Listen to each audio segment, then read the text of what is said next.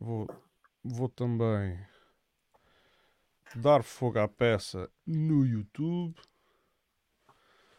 E não sequer vou verificar. Vou tipo. Vais confiar. Vou confiar. Ah, mas já, acho, que- acho que já está para aqui qualquer coisa a aparecer.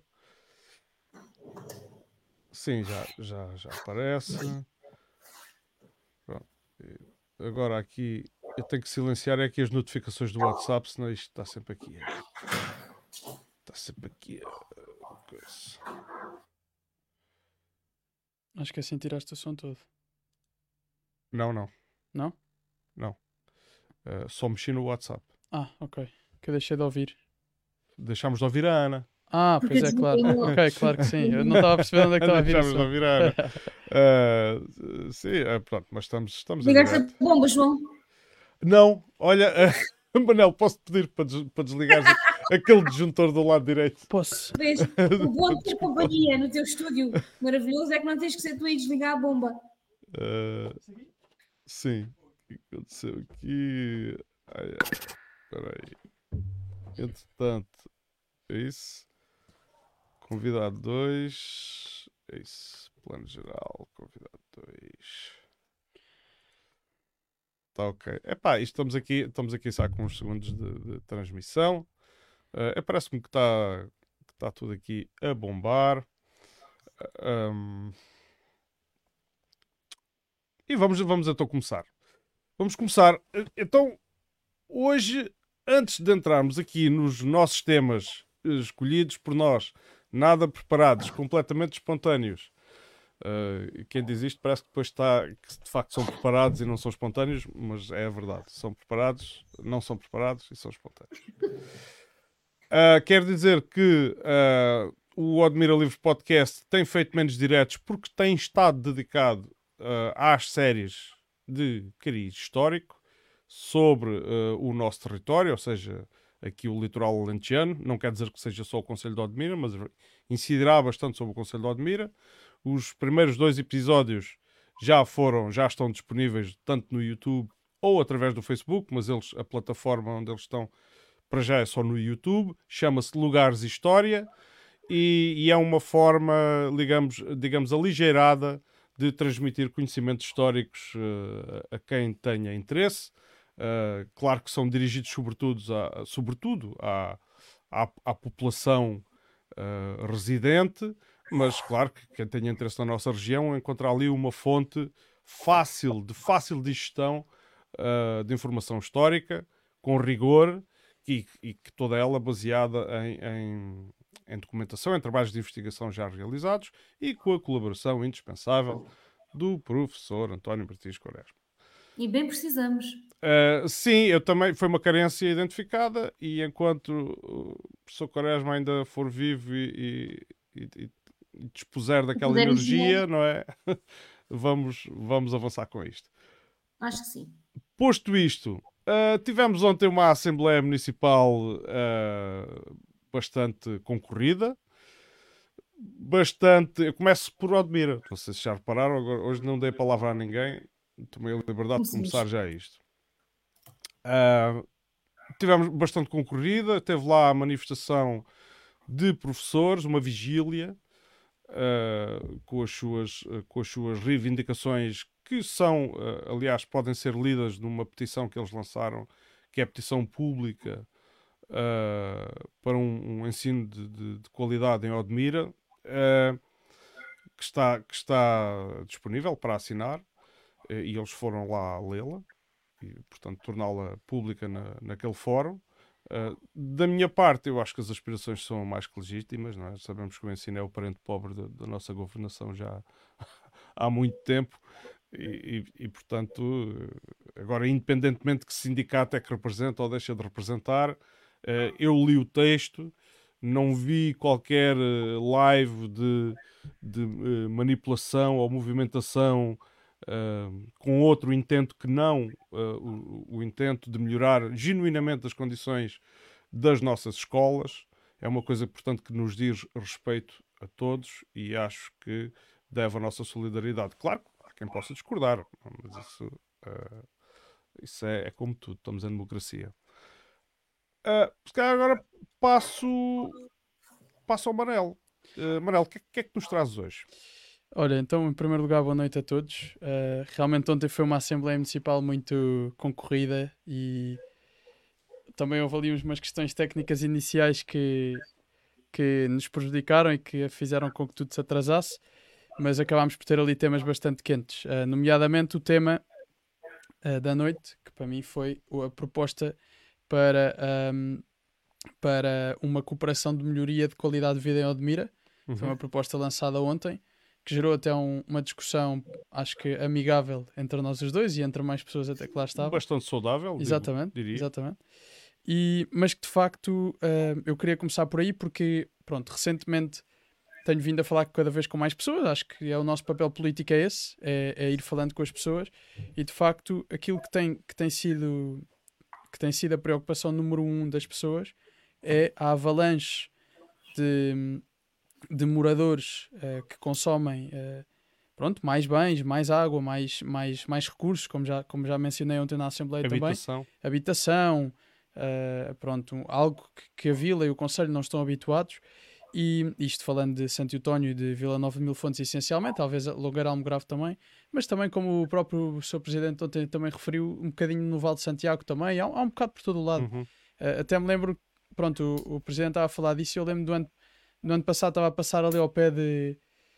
Já nem me lembro bem se foi ali no meio, ao pé do Alvito ou se foi mesmo ao pé de Ferreira do Alentejo, mas em qualquer um deles aquilo tá, também está cheio de, pronto, de, de, pessoas que vêm à procura de trabalho e tudo. Um, mas de facto fico, fico algo curioso com a proposta que foi feita. Espero que o município, nomeadamente o executivo, consiga promover aquelas alterações e consiga de facto pôr a, a ASAI, a ACT, o ACT um, as entidades todas públicas governamentais a trabalhar uh, e que consigam alertar o Ministério para estas situações. Porque aquilo que se está a viver aqui não é nada mais do que insustentabilidade. A insustentabilidade uhum. uh, física, porque não há espaço, a insustentabilidade uh, de recursos naturais, porque é algo que se luta no mundo inteiro e que aqui também vai, vai acabar por, por ser um tema. E, e acima de tudo, Uh, penso que uh, as coisas não estão a ser feitas de uma forma natural e, e, e, organizada, e acho que é, esse o grande, é essa a grande preocupação das pessoas.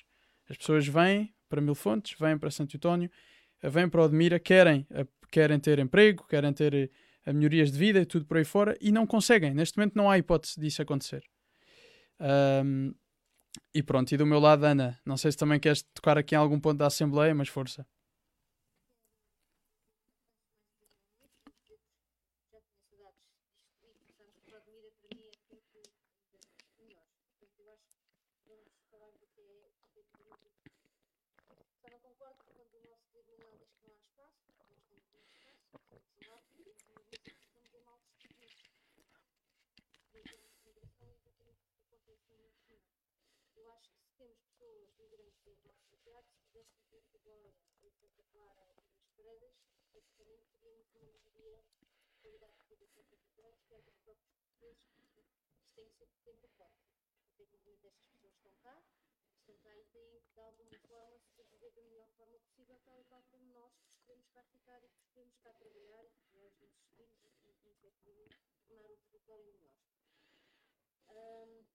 eu, eu, eu, acho que a questão de Vila Nova, ainda este, este, no início da semana estava a conversar com uma pessoa que não parte de mim, e, e estava a dizer que a haver problemas uh, novos desse género serão, irão acontecer em Vila Nova de muito fortes, parece-me uh, exatamente porque Vila Nova de Muito Fontes é, é um núcleo que tem uma, uma dinâmica muito própria, quer em termos económicos, quer em termos culturais e sociais, e, e esta avalanche de pessoas que efetivamente existem muito em Vila Nova, porque também é provavelmente a freguesia do Conselho que tem mais habitação, que tem mais habitação disponível, e por isso é que há este movimento destes dois polos que são de Vila Nova.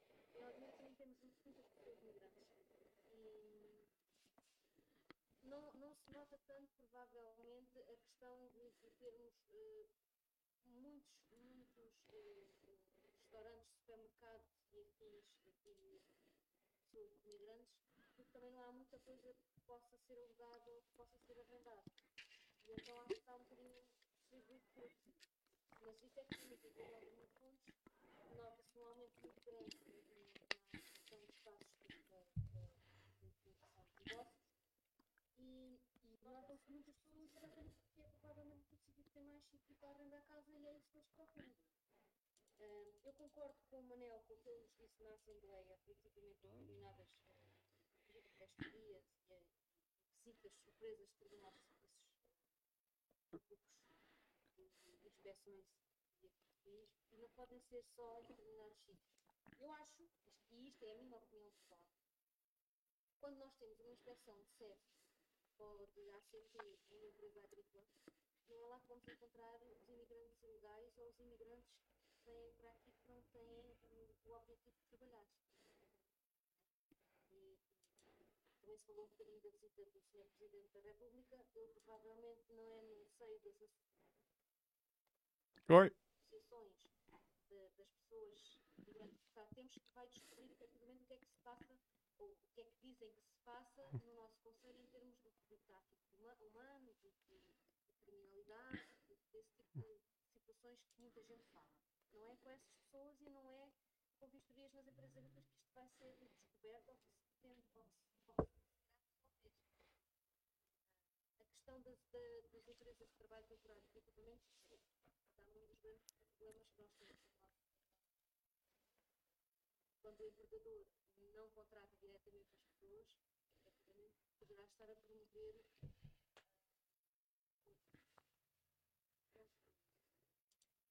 um trabalho menos digno de- das populações migrantes que cá temos. Acontece. Agora, eu também acho que as grandes empresas que nós temos, as multinacionais que temos no Conselho, não estão para se queimar com esse tipo de situação. Não são, são suficientemente inteligentes para perceber que se eles próprios cometerem uma ilegalidade, serão os primeiros a sofrer as consequências, porque toda a gente está de olhos postos neles. E isso parece-me ser. Não me parece efetivamente que as, que as inspeções de SEPs e ACT das grandes empresas agrícolas tragam grandes resultados em termos de combate à criminalidade. Oh, oh, posso só responder? Força, desculpa? claro, Ana, eu, eu percebo perfeitamente o, o teu ponto, mas de facto aquilo que eu. mas aquilo que eu, que eu acho é que não tem bem a ver com, ah, com as populações em si. Tem a- eh, aquilo que eu critico não é as populações em si. Podíamos estar aqui a falar de ah, húngaros, tailandeses, americanos ou, ou cubanos. Era igual. Aquilo que eu critico é a falta de preparação do nosso município, a falta de preparação do nosso governo para receber, como ainda ontem o, o, o, o Francisco disse, a 50% da população. 50% da população. Ou seja, já receber 15 ou 20% daquilo que é a população que temos num local, seja de que nacionalidade for, já é, já é complicado. Receber 50, Eh, Se esses 50% fossem para as freiras conseguisse abrir o pré-escolar o primeiro ciclo das freiras. faria todo o sentido. Faria Ah, todo o mas sentido. ah, eu aqui tenho, tenho que interromper, aqui de, de machado na mão, assim, para atalhar. De foice, vá, de foice. Eh, porque é assim, pronto, só para dar aqui um, um pouco mais, pôr em contexto os números. Ah, atualmente, os últimos dados revelam que 37%, 37% da população do Conselho de Odmira é eh, de origem estrangeira. Ah, isto, claro, que depois eh, são, eh, salvo erro, 80 e não sei quantas nacionalidades. Ah, ah, oit- 80 nacionalidades presentes, ah, portanto, 40, representando 42% dos países no mundo. Eh, isto não é nada de menos. E eu adianto porque ah, passo também a contextualizar ah, esta discussão um pouco melhor. Nós estamos a falar de um documento que foi apresentado ontem ah, publicamente na Assembleia Municipal, ah, que é vinda do, do- do- Executivo do município e que se chama Proposta para uma Cooperação de Melhoria da Qualidade de Vida em Odmira. Ah, e avança, é um, é um documento que eu eh, confesso que achei interessante, porque avança aqui com o- no, no seu preâmbulo, no seu enquadramento, ah, avança com os dados que são importantes. ah, e- e, com propostas palpáveis. Eh, Eu, eu achei, achei bastante positivo. Ah, e um, um dos dados é, é- é este, eh, a nível de número de pessoas. Portanto, em 2010, num, num- num- espaço de 11 anos, evoluímos de eh, 2.831 pessoas de nacionalidade estrangeira com atestado de residência para 10.927. É, portanto, isto é, pessoas cá que não têm, não têm residência claro, há, há essas, mas sobre essas nós só podemos especular, não podemos. Mas, eh, a- mas atenção, João. Ok, que nós temos 40 mil aproximadamente do Conselho de Odmira, vá lá, se quiseres arredondar. eh, Pronto, 35, Ok. pronto, uh, vamos arredondar. 10 mil não são claramente 50%. O problema é que são 10 mil em provavelmente locais que num total têm 20, ah, 25. certo, a questão é a distribuição. É distribuição, exatamente. Portanto, estas, Mas isso não há nada a fazer. É. Lisboa também, tá, também tem a grande parte da população de Portugal, Lisboa e Porto, não é? Mas a, a nada a distribuição, a, distribuição demográfica parece-me a mim que não tem aqui nenhum fenómeno novo. Ou seja, as pessoas concentram-se onde há atividade económica. Exatamente. é? E, é, e é aí que tudo nasce. Ah, portanto, nasceu, ah, teve origem no- no- no- com a expansão do perímetro das, na- das da atividade empre- empresarial no perímetro de Rega do Mira, mas entretanto já, ah, já extravasou. Portanto, já, já existem outros fenómenos que ocorrem aqui. Di- Diz Ana, desculpa, não percebi.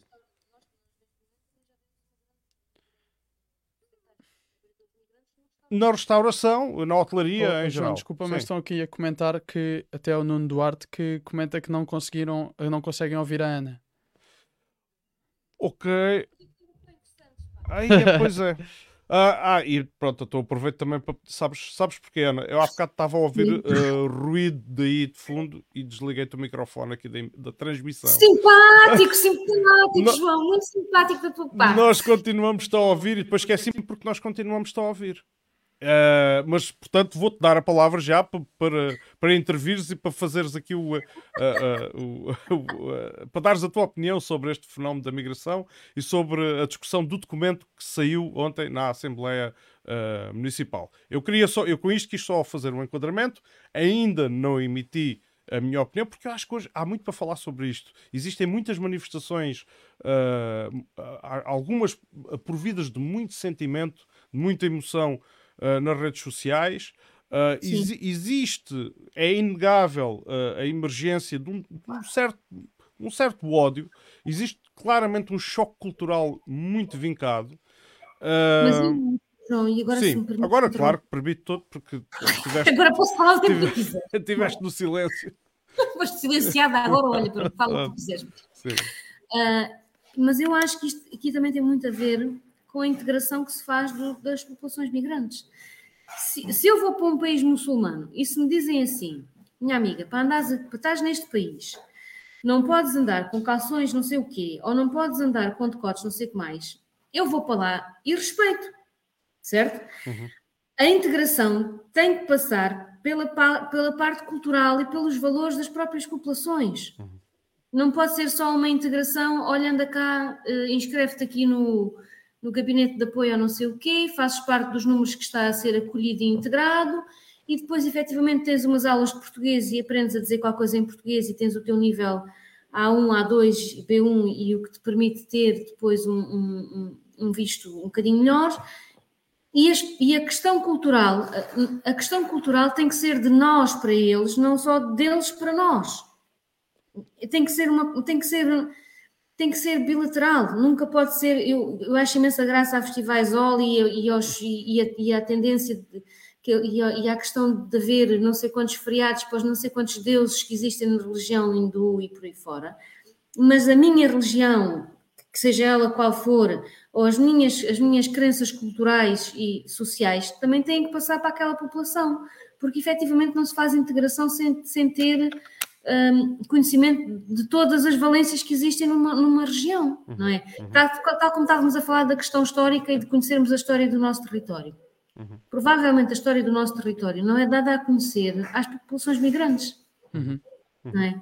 e, a, e a integração tem que, ser, tem que ser global. Eu não posso dizer a pessoa está integrada porque já fala português e sabe apresentar-se e sabe ir ao supermercado. Concordo. Não está, não está integrada. Concordo A contigo. integração é fundamental e, e- e tem que haver uma integração global e plena de todo, em todas as valências. Não é só, é só esta que é importante, não.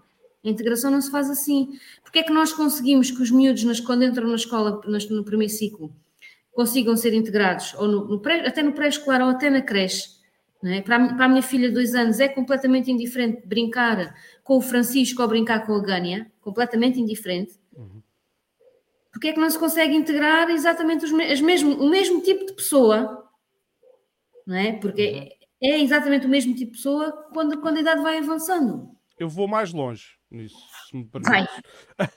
Ah, eu, vou- eu vou mais longe. Eu acho que essa integração, essa aculturação ah, que deve ah, ser feita, primeiro fazer aqui a salvaguarda que nada deve ser forçado. Nada. E eu acho que a liberdade é que deve imperar. E, portanto, as pessoas são livres de manter até a su- a sua própria religião, obviamente, que trazem, e os seus hábitos, desde que, obviamente, isso se enquadre, por exemplo, no nosso regime jurídico. Não é? no, e, e, no fundo, no, no- no nosso código legal, não é? na nossa Sim. legislação. Porque não podemos. A pessoa pode ter hábitos, por exemplo, de a- fazer, atirar lixo para o, para o meio da rua, lá no Ou país de origem. na porta da igreja. Não vamos já por aí, calma. Essa. Vamos, vamos. Não, Mas será que alguém disse àquelas pessoas que deixar os sapatos no meio do passeio efetivamente não era permitido? ok, mas eh, eu, eu, eu gostava de separar esse acontecimento concreto, que foi muito badalado no Facebook, Foi. ah, pa- para dizer que eu acho que toda a gente deve, deve ter, se, se nós nos permitimos, somos um país. Ah, ok, pode ser, somos um país católico, mas eu, eu não sou católico. Dizer, Exato. não- é É, portanto, e tenho, e se me apetecer ser muçulmano, posso sê-lo. Ou hindu ou outra religião qualquer que onde me incline. Ah, e portanto, é, isto para dizer, a liberdade deve imperar. Nada deve ser forçado. Isto não, as, as pessoas não têm que ser tratadas como animais. Tu agora chegas aqui, és metido dentro desta gaiola, é-te martelada uma doutrina nova e só sais daí quando essa doutrina estiver bem decorada e não sei o quê. Epá, isto não, não pode ser pensado assim. Eu tenho a certeza que hoje há muito boa gente que se manifesta com muito ódio, que se calhar não se importava que se criasse um, um cercado, uma espécie de gueto, onde- onde se pusessem os imigrantes e eles só saíssem para ir trabalhar e voltassem para lá ao fim do dia, que é para não povoarem as ruas da rua principal, para não serem vistos por turistas e não sei o quê. Epá, eu tenho ouvido estas coisas, quer dizer, eu não, É não posso negar, este, este sentimento tem transparecido e cada vez mais, e cada vez mais. E eu não concordo com isto. Eu acho que os limites estão eh, no, no bom senso, no fundo, no respeito. Às vezes tem que ser chamada a atenção. Eu conheço casos concretos de pessoas que estavam, por exemplo, um indivíduo estava a comer uma maçã e a jogar as cascas ali para o chão. E tudo bem que até era lixo orgânico. Pá, mas não se faz isso, quer dizer, não estás ali no meio da rua a comer uma peça de fruta e a atirar ali para, o- para o meio do chão. Faz parte de uma conduta que até já é bom senso, não é preciso sequer estar eh, a legislar ou a escrever. É bom senso em algumas culturas. Em algumas exemplo, os- culturas, Os chineses exato. têm muito o hábito de deitar coisas para o chão. Claro, claro. Não- Eh, eu, por acaso, eu cresci com o hábito de ver as pessoas com o hábito de deitar coisas para o chão em Portugal. Mas isso. Sim, os portugueses também Os sempre tiveram um bocadinho. portugueses Mas eu estou a dizer os chineses porque Sim. vi já, eh, por exemplo, Ah, na- no ah, Vietnã, chineses, eh, im- imensos chineses mesmo, com uma cultura do género garrafas de plástico para, o- para o mar, que é uma coisa que faz um bocado de confusão. Mas certo. pronto, Mas isto, isto para dizer, a ver se eu não. Não perdes a linha. aqui, claro. Isto, isto para dizer que não é exclusivo, mas que nesses casos tem que ser chamada a atenção. Da mesma maneira que se houver um crime a ser praticado por um imigrante, um imigrante vai, assalta uma loja. Um português nacional vai, assalta uma loja. Digam-me qual é a diferença. Nenhuma. Nenhuma. Não, não é? Ah, e, e- é isto. E, e- e depois, ontem falou-se de uma coisa muito importante, que foi a percepção. As pessoas sentem-se inseguras. E isso é um sentimento que tem sido manifestado. Mas isto são percepções. Estamos ainda ao nível das percepções. Porque se formos olhar ao registro objetivo estatístico da criminalidade, ela não subiu da forma de que é percepcionada. Uh, ou seja, não há, uh, objetivamente, a quantidade de crimes não é maior face ao aumento da população migrante. Se há crimes cometidos por migrantes, há certamente, já tenho ouvido histórias, umas parece que são mesmo confirmadas, porque não é qualquer história, porque histórias há muitas. Ah, algumas são, mas, mas isso são os crimes que também há ah, ah, sempre perpetrados por portugueses. Aliás, quando há notícias de crimes, ultimamente, não sei, contam se calhar por os dedos das mãos de uma mão se são de migrantes. Os últimos que vi registados e que foram alvo de notícia eram portugueses, tinham a ver com, com tráfico de droga, tinham a ver com homicídios, tinham a ver. Pronto. Ah, e, portanto, é preciso não generalizar. Agora, a questão da cultura que a Ana falava é essencial. Porque se vamos, se vamos voltar costas aos migrantes e vamos deixá-los estar nos seus cantinhos, em aglomerados, uma espécie de guetos, onde eles não têm contato com a nossa cultura, não se sentem ah, bem recebidos, não se sentem bem-vindos, isto, isto, só pode produzir uma coisa: mau resultado a médio prazo. Porque a próxima geração, se isto persistir assim, a próxima geração que já cresce cá, se se sentir discriminada, essa sim vai ter mais É propensão um apartheid, não à é? criminalidade. Sim. Isto, eh, isto, isto acontece, já temos visto isto acontecer em Lisboa já há mais tempo, não é?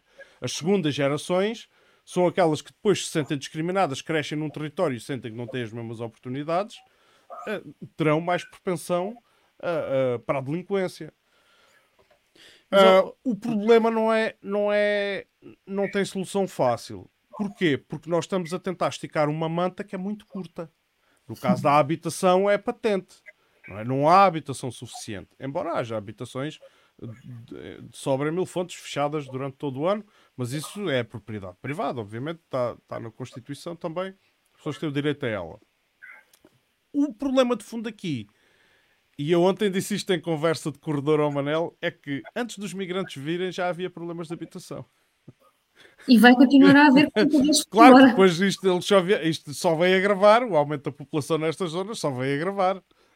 Mas, mas o problema já existia, o problema é de fundo, o problema tem a ver com a falta de política de habitação, que, a, fa- a, a total ausência de política de habitação das últimas décadas.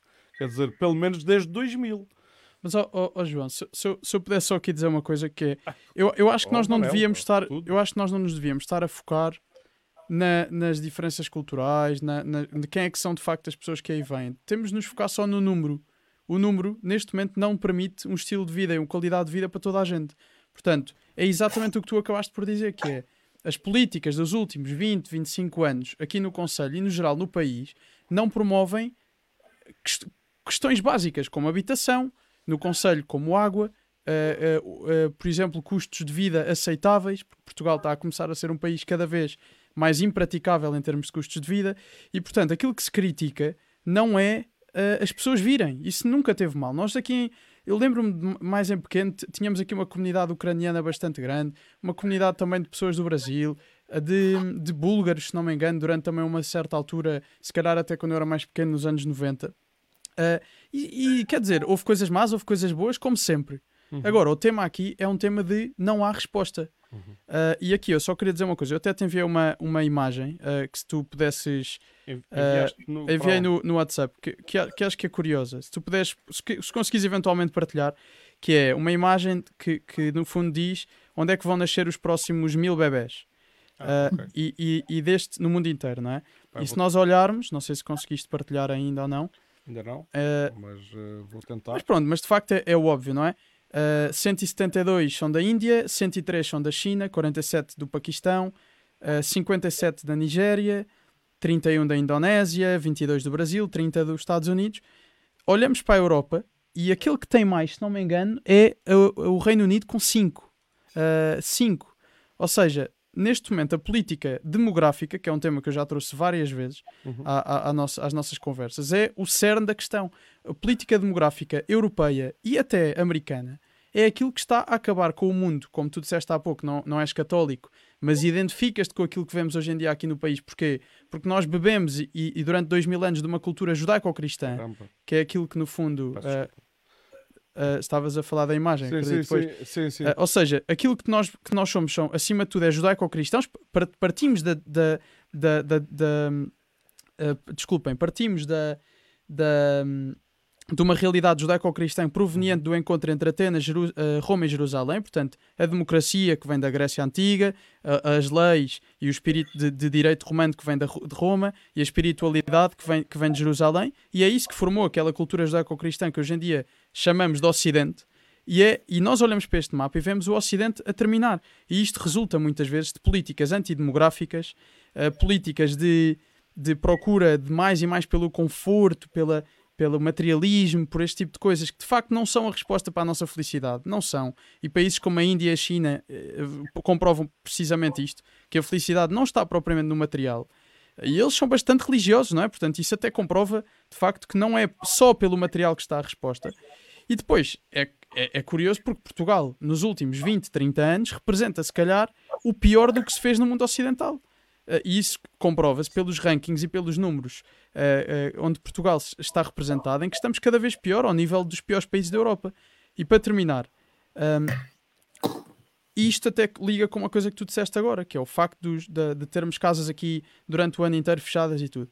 É o cúmulo da incompetência e da, e da imprudência, esta nova lei de ocupação de, de propriedades uh, que estão uh, sem utilização. Eu já lá ia, eu já lá ia. É isso, mas até podemos fazer a ponte e eu vou fazê-la. É o cúmulo da incompetência, é o cúmulo da falta de preparação enquanto políticos ao fim de tantos anos, ao fim de tantas experiências em que a propriedade uh, foi tentada pelo Estado e que correu mal, uhum. voltarmos a isto, porquê? Porque o governo e, o, e as nossas câmaras, no geral, ligadas ao Partido Socialista, porque temos de ver a realidade, mas também, uh, uh, mas também outras, não são só essas. Mas no geral, o nosso governo central, maioritariamente liderado por políticos, acima de tudo, incompetentes, seja de que partido forem, incompetentes, levaram-nos a, neste momento, estarmos a ponderar abrir propriedade privada que está fechada durante o ano para, para, resolver o problema da habitação. Quando depois, como a Ana disse, e muito bem, para quem não ouviu no início, a Ana disse, uh, porque eu, eu, disse que, o, que os, o Conselho não tinha espaço e a Ana disse, não, não, mas tem espaço, é um dos maiores, é o maior do país, portanto tem espaço. De facto tem, mas nós depois vemos a habitação e o rácio de habitação por espaço provavelmente é o menor de Portugal uhum. inteiro. Uhum. E portanto, aquilo que eu, que eu quero dizer é, política demográfica é o essencial.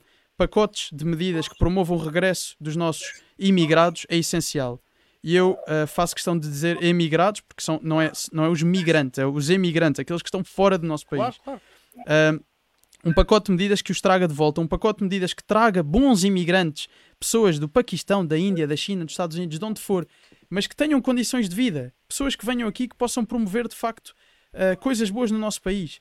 Uh, e por fim, queria só dizer uma coisa: que é Portugal tem uh, muitos anos de, destas questões de imigração e emigração, muitos anos mesmo. Nós somos os maiores emigrantes ou imigrantes do Luxemburgo, somos dos maiores imigrantes em França, na Suíça, somos dos maiores imigrantes e também fomos dos maiores emigrantes, porque também recebemos cá muitas populações. Basta ver que esta zona onde estamos, e então pelas aulas de história do teu, do teu pai também haverão de tocar nisso, se não tocaram já. Já fomos visigóticos, já fomos de vários povos diferentes, como os bárbaros, já tivemos, mesmo em Lisboa, Lis... Dom Afonso Henriques conquistou Lisboa com a ajuda de árabes, uhum. tinha, os... tinha árabes do seu lado também, uhum. portanto, nós não somos propriamente um país fechado, isso não é verdade. Agora, tem... somos um país que precisa de apostar nas suas infraestruturas, porque senão destrói-se, porque não tem capacidade. A, a, a propósito de infraestruturas, e, falando, tentando, tu agora fizeste uma exposição e fizeste uma contextualização mais global, mas falando aqui concretamente do, do, do Conselho de Odmira, um, é muito difícil um território, eu também dou, vou dar esta de barato, é, é muito difícil um território uh, estar preparado para um, um aumento tão acentuado. Estamos a falar aqui de uma taxa de aceleração muito alta uh, um aumento tão acentuado de população e depois de repente tudo funcionar como se, adequadamente. Uh, mas, se me permitem interromper, uhum. e, nós já tínhamos este exemplo com os meses de verão. Já. Quando, quando tínhamos as enchentes de pessoas uhum. portuguesas uhum. iguais a nós nos meses de verão, nós não estamos preparadas para receber. Uhum quer seja na Zambujeira do Mar, quer seja em São Titório, Olha, quer seja em Estibeira, em Vila Nova, na Ribeira da Azanha, Sim. seja onde for. Vê-se pela recolha do lixo, não é? Por exemplo, Por e, e, e, e, se pensarmos que, exemplo, a recolha do lixo, que é assim uma coisa tão simples quanto haver recolha do lixo diária em todas as freguesias, a questão de não conseguirmos recolher o lixo no verão, nos meses de verão, até setembro, eh, consegue um, alastrar-se durante vários meses do ano, porque depois, quando chegamos ao fim de setembro e, e, e tivemos que ter os serviços camarários a fazer vários, vários turnos, vários turnos, vários turnos sem descansar e por aí fora, chegamos ao mês de setembro e outubro em que os nossos serviços camarários têm que dar descanso aos trabalhadores e continuamos com problemas de recolha de lixo quando só somos cá nós, supostamente os uhum. residentes. E agora, queria só, pegando aqui na questão que o Manel estava a falar que nós somos um país de emigrantes, somos efetivamente um país de, de emigrantes e eu sou filha de imigrantes. Ah, e, e às vezes ponho-me a pensar, se, não, se, se por sermos efetivamente um conselho também com, com muitos imigrantes, e por termos esta experiência da imigração em países que fomos e que de alguma forma tivemos que sujeitar-nos às regras que lá existiam de, de forma tão formatada em que no, a nossa forma de ser e estar não podia existir, não podia coexistir com as regras daqueles países, não faz com que, com que, algumas pessoas do nosso território também tenham essa postura relativamente às pessoas que cá chegam. Ou seja, é comum ouvir, por exemplo, eu fui, eu, eu, não, eu, eu não aceito este, este tipo de, de imigração e não aceito que eles não respeitem as nossas regras porque eu fui imigrante e quando eu fui para a Suíça, para a Alemanha, para a França, não sei o quê, eu tive que obedecer às regras que lá existiam. Uhum. Portanto, se eu fui capaz e se eu tive que me sujeitar a deixar o meu saber estar e saber ser português ou admirense, também eles, quando cá chegam, têm que o fazer. Portanto, Uhum. ser, ser um conselho de, de imigrantes provavelmente também está a fazer com que a forma como encaramos estas pessoas seja um bocadinho mais formatada e mais rígida em vez de sermos mais abertos como costumamos ser para, para, para, para algumas populações. Oh, oh, oh, Ana, mas só, só mesmo uma nota. O problema é que em Portugal não há regras. Esse é que é o problema. Epá, é que nós não haverá. temos regras, não é? As nossas regras estão completamente. A ver, há, eu acho que Portugal, olha, eu vou, eu vou contrariar essa muito. Eu acho que Portugal tem, tem regras excelentes e leis espetaculares. É, faz falta é cumprir. Tá E bem, então e- quer dizer que não há regras. Tipo, ok, temos regras, mas não se cumprem. assim, epá, olha, está aqui, ninguém se comporta aqui de forma, de forma organizada, porque não existe um, um livro, um código que organiza as pessoas. Ah, mas nós temos isso. Eh, Nós só que não podemos promover. Se tu fores ler todos os planos que existem ah, ao nível de tudo aquilo que é responsabilidade do Estado, desde o, desde o urbanismo, as infraestruturas, florestas, portanto, o ordenamento do território. É assim, tu tens planos lindíssimos, com desígnios lindíssimos. E quase sempre o que não tens são meios suficientes. Claro. é? É um problema E- e- demográfico, claro. né? Eu não sei se é um problema demográfico ou se é um problema de alocação de recursos por onde eles Dos fazem falta. certos ao local certo, Sim, sim. Recursos, quando digo recursos, são materiais e humanos. Neste caso, os recursos humanos parece que são aqueles que estão ah, ah, ah, mais em carência, precisamente para porem em prática o nosso código de regras. Não é? Porque se a população migrante em massa abre negócios numa determinada localidade, pressupõe-se que esses negócios têm que cumprir as mesmas regras que estão plasmados na lei. Quer dizer, eu não, eu não vou dizer que têm que cumprir as mesmas regras que os portugueses, que isso não é assim. É, tem A lei que é para cumprir as mesmas regras que, que estão na lei. Portanto, a que toda a gente está sujeita. É Ah, exatamente. É a mesma questão que os atestados de residência que são passados pelas juntas de freguesia e que Sim. causam muito, muitos, dilemas aqui nas- na, na nossa região. Se, se um migrante chega lá para pedir um atestado de residência e leva testemunhas, porque é obrigado a levar sim, testemunhas, pelo menos duas, sim que atestem que efetivamente mora naquela, naquela uhum. residência, necessita num sítio não sei quê. Tata, se eu sei, por exemplo, que uma das testemunhas que lá vai é a senhora que arrenda a casa àquele migrante e mais aos 20 ou aos 30. Qual é o meu papel, enquanto pessoa que tem que passar um atestado de residência a esta pessoa, sabendo que efetivamente aquela casa não contribui ou não, não reúne as condições que são necessárias para albergar, para albergar 20 ou 30 pessoas? Podes, Pergunto eu. tu, como, como responsável de uma junta, pode- há muitas coisas que podes fazer. Há muitas coisas que posso fazer. Uhum. No- nomeadamente, epá, podes é depois não obter resposta sobre as tuas, Podes. sobre as tuas diligências. Mas Mas- cumpriste o teu papel. Uhum. Mas, Se efetivamente o canal que eu estou a usar não está a surtir efeito, claro, provavelmente eu terei que mudar o canal que estou a usar. Pois. No- e nomeadamente podes alertar, olha, eh, já tenho eh, N, porque se eu passo de estados, tenho que ser capaz de contabilizá-los. Tenho, Então, tenho eh, que um- registar que eu tenho seis pessoas a morar naquela residência. Naquela residência. Portanto, Por olha, são, nesta residência são 500 e e não sei quantas pessoas. Sim. Ah, Se eu depois- consigo dizer que o supermercado alberga cento e não sei quantos trabalhadores, Uhum. eu também consigo dizer, efetivamente, com provas, que aquela residência alberga 30 pessoas. claro. Onde é oh, que ter oh, dois? Conselho Odmira, é, é, quem, quem não saiba, pensa que isto são palácios e PMEs. A toda, Sim, é, não é? sim. Palácios e PMEs. Pronto, mas ah, eu acho que eh, esta é a forma.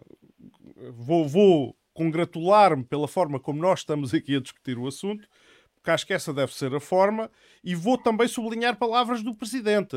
Isto, eu mesmo, sendo da oposição, eles às vezes pensam que este canal existe só para denegrir o, o Não, não, poder E, e dizer mal e não sei o quê, mas nós temos Não é que- só para isso. não, Atenção. não é só para isso, é também, mas não é só.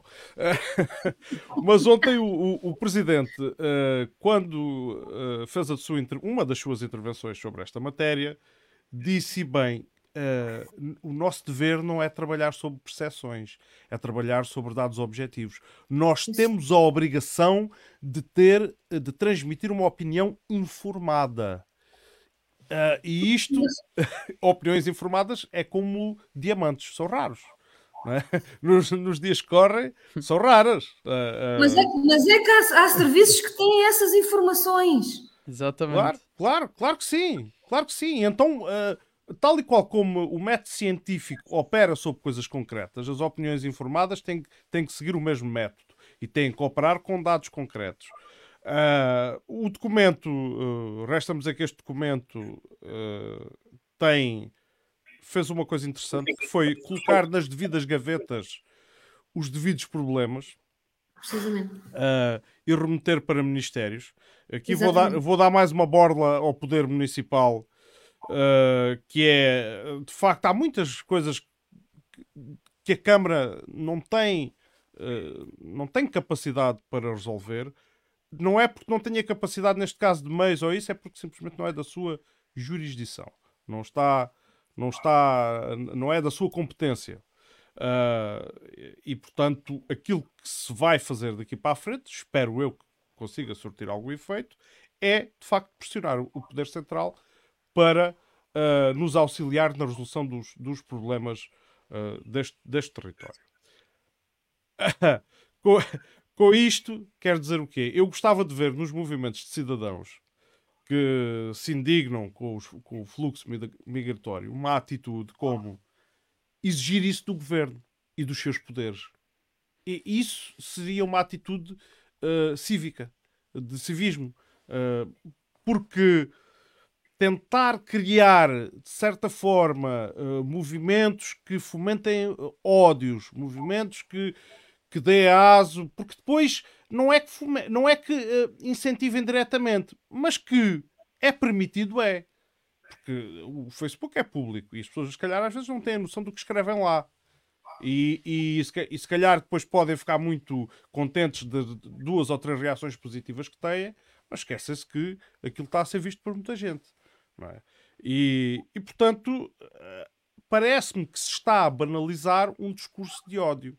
E depois a percepção de quem escreveu não sei o quê, não sei o quê, já passa para a percepção de quem leu e a seguir foi comentar com não É sei o quê. não E já é quê. facto, passa a ser facto. Ma- Mas, desculpem, ma- mas desculpem, mas aqui eu discordo só de uma coisa. Que é, então nós começamos isto e começa aqui a dizer que o Presidente falou bem porque falou de uma questão de percepção, de que há coisas que de facto não são gerais, não são regra, acontecem de vez em quando e pontualmente, mas que isso forma-se Ou não correspondem à realidade Exatamente, e de repente escala-se para a regra, não é? Ou seja, parece que não é, é só um ou dois casos e de repente escala-se para a regra. Também acho um bocado isso em relação à xenofobia. Ou seja, eu acho que o conselho em si não é xenófobo. De facto, pode haver episódios, dois ou três, mas isso não é. Dou não de podemos, barato, Manel, não de podemos barato. ter a percepção errada de que não, há imensa xenofobia no Conselho de Odmira. Nem acho. As coisas. Não houve um, também não houve um, eh, uma única agressão a ninguém por ser estrangeiro. Uhum.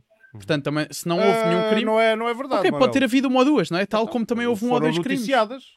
Ok, pode ter havido um ou dois episódios. foram filmadas por telemóvel Oh, oh, João, foram pode- já condenadas as, as pessoas. Uh. João, pode ter havido um ou dois episódios disso, tal como houve um ou dois episódios de crime por parte dos estrangeiros. Isto não quer dizer que seja regra, não é? Percebes? Dos Concordo. dois lados. Concordo. Agora, exatamente. só, só mais aqui um ponto, que é, o Presidente ontem referiu, há aqui uma questão de a percepção. Mas ainda, mas ainda no documento se pode ler que ah, no âmbito da resolução do Conselho de Ministros 69 de 2021, importa reforçar a necessidade de cumprir determinações contidas na mesma e deixar clara a posição da Câmara de Odmira relativamente a algum dos seus pontos. A saber, e o primeiro é logo, não existe notícia de que a auto- Autoridade Tributária e Aduaneira esteja a fiscalizar o cumprimento das obrigações fiscais relativamente aos contratos de arrendamento e subarrendamento para fins habitacionais. Muito bem. Isto é o que toda a gente vê, é o que toda a gente sabe, a Câmara concorda e sabe, escreve num relatório, e depois vêm para aqui jogar com palavras e dizer é uma questão de percepção. E depois só mais uma nota que é, Calma. com tantas Não- não- críticas... ma- mas não podemos misturar as coisas. Uma coisa é o reconhecimento dos problemas, e isto que tu disseste é o reconhecimento de um problema. Mas não é percepção. Ah, ah, de não, a, a percepção ah, ah, normalmente ah, ocorre quando dizem assim: não me sinto seguro a andar na rua. E, no entanto, não há registro de assalto ou registro de, de- de- crime nenhum. Tá bem, ok, não, isso eu concordo. Sim, é, é, sem essa- dúvida, é- sim. é- é- Sim, relativamente a isso. Sim, Agora, mas o Presidente não estava a falar disso. O Presidente estava a falar de... Ah, ah, Não, há- ele falou dos crimes. Ele concreto. falou dessa parte e depois mencionou a questão do- das fiscalizações, por exemplo, e disse: Isso é um erro de percepção, porque de facto as fiscalizações são iguais para todos, nunca soube de ninguém que não tenha fiscalizado alguma das lojas ou alguma dos, do- das casas, Pois. mas de facto aí já não é um erro de não, percepção. não, não. Aí não, há- aí não parece que seja um erro de percepção. Eu não conheço os casos todos. Atenção. Exatamente, Pronto. não podemos generalizar. Ah, não, não mas- conheço os casos todos. O- eu acho que o importante aqui é, é não resvalar, de facto, para, para o chiganismo, se me permitem. Porque, epá, é verdade, quer dizer. ah, claro, eu, eu agora posso ir ali para o balcão do café e peço-me a mim e meto aqui um palito ao canto da boca e digo: epá, estes monhés todos que andam aqui fossem todos para a terra deles, isto ficava muito melhor, pá. Sim, mas isso acho que não é o tema. Acho que esse não é o tema. Né? Acho que o tema aqui. O e eu tema, não, eu estou eu- a falar de O tema é de redes um sociais. péssimo funcionamento da- da- dos órgãos executivos, péssimo funcionamento a nível nacional, que faz com que estas situações percam o controle. E por fim, gostava só de dizer aqui uma coisa, que é, com tantas vezes que já ouvi o Presidente a dizer, ah, e aqui agora vou à outra parte da, da crítica, mas pronto, depois também lhe posso dizer, Força, Ontem já não quis dizer porque achei que já estava batido o tema, não valia a Uhum. pena. Mas com tantas vezes que já ouvi dizer, pois não, isto é um tema do Governo Central que não funciona bem, isto é um tema do, do- daquele Ministério que não Uhum. está a correr bem, isto serve para a educação, para a agricultura, para tudo. Claro. Eu pergunto-me em quem é que vai votar o Presidente da Câmara de Odmira quando forem legislativas, não é? Eu pergunto-me Mas sinceramente. é, essa questão que tu levantas, essa pergunta tem sido levantada ao longo de vários mandatos, já do anterior É, presidente. não, eles, eles votam, votam se calhar no CDS, não é? Pá. Se calhar, se calhar É, é verdade, eu acho que eles, eu acho que eles deviam mudar. Eu aí concordo, epá, estou inteiramente de acordo contigo. Muito bom. Oh, Manel, e isso foi. hum, essa conversa já ocorreu na última década muitas vezes, que é o PS a ser a oposição do PS, não é?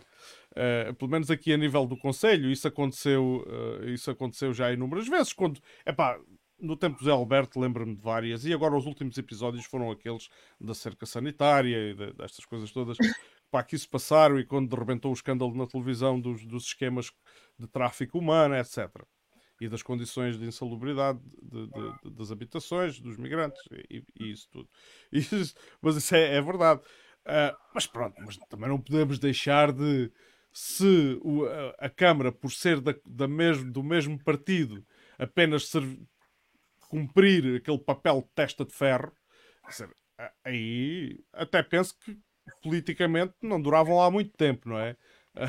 Isso era. Eles têm que fazer um papel de proximidade. Claro. É, é- é- eu, aí, é eu, aí tira, eu aí retiro as culpas à, de certa forma ao executivo, porque também percebo a limitação deles. Agora, pô, Coloca, vamos fazer aqui um exercício Sim. de colocar nos sapatos dos outros, não é? na pele dos outros. claro, Ah, se eu estivesse lá e fosse o meu partido que governasse, eu muitas vezes tinha que dar o murro na mesa, caso achasse que o- a política emanada do Poder Central achas que esse não era- é dado? não era ade- adequado, vamos ver. Olha, eu ainda Estamos hoje, a. Ana viu, eu ainda Estamos hoje, numa questão sobre saúde, fiz questão de dizer isso, que é, meus amigos, vem cá a Secretária de Estado, toca toca a exigir coisas da Secretária de Estado. Não é só ir ao beijamão. Exatamente, porque assim, é muito giro, o Marcelo e Ah, os o beijamão é uma prática que eles têm. Pronto, sei, mas, mas, mas, é- ó, ó, João, mas se o governo tivesse lá outro partido, se calhar era igual com outros partidos, não é? Que eu- Mas, mas por isso, exatamente nesse sentido, é que eu acho, e agora só falando aí dessa questão de- da, da- da visita e do grupo da saúde, que deviam ser dois elementos,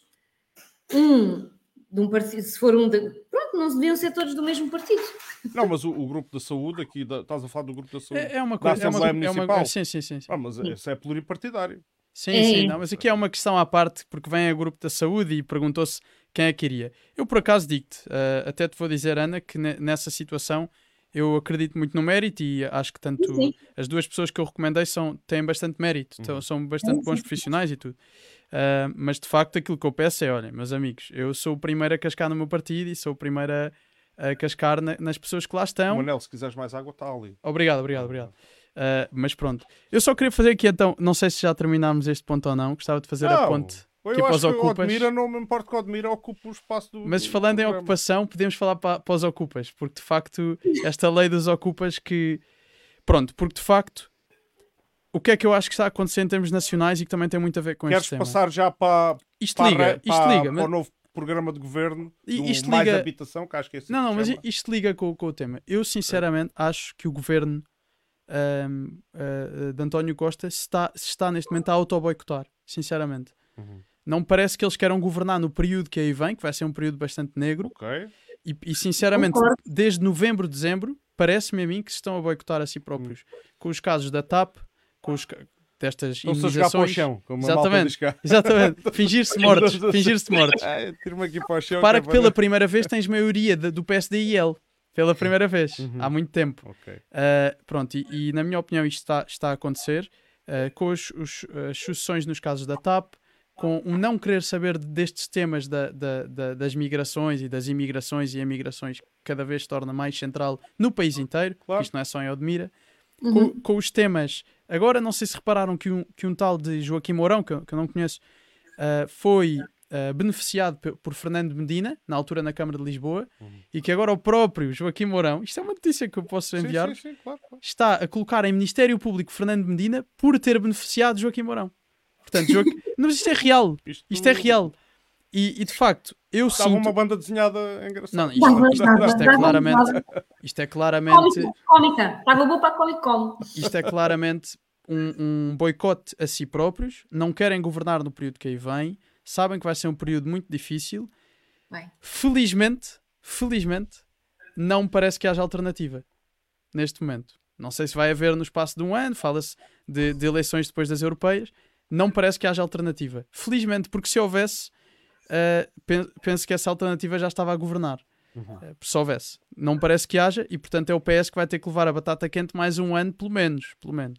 Eu, eu temo um bocado essa, esse, essa previsão que tu fazes de, de vazio político. Isso é uma previsão de, de que o PS está a criar um vazio político para o futuro, que é para depois, depois no fim, perde ali as eleições porque lhe dá jeito de perder as eleições, para depois virem outros fazer mais uma ronda Trabalho de trabalho sujo, para depois eles voltarem como os salvadores.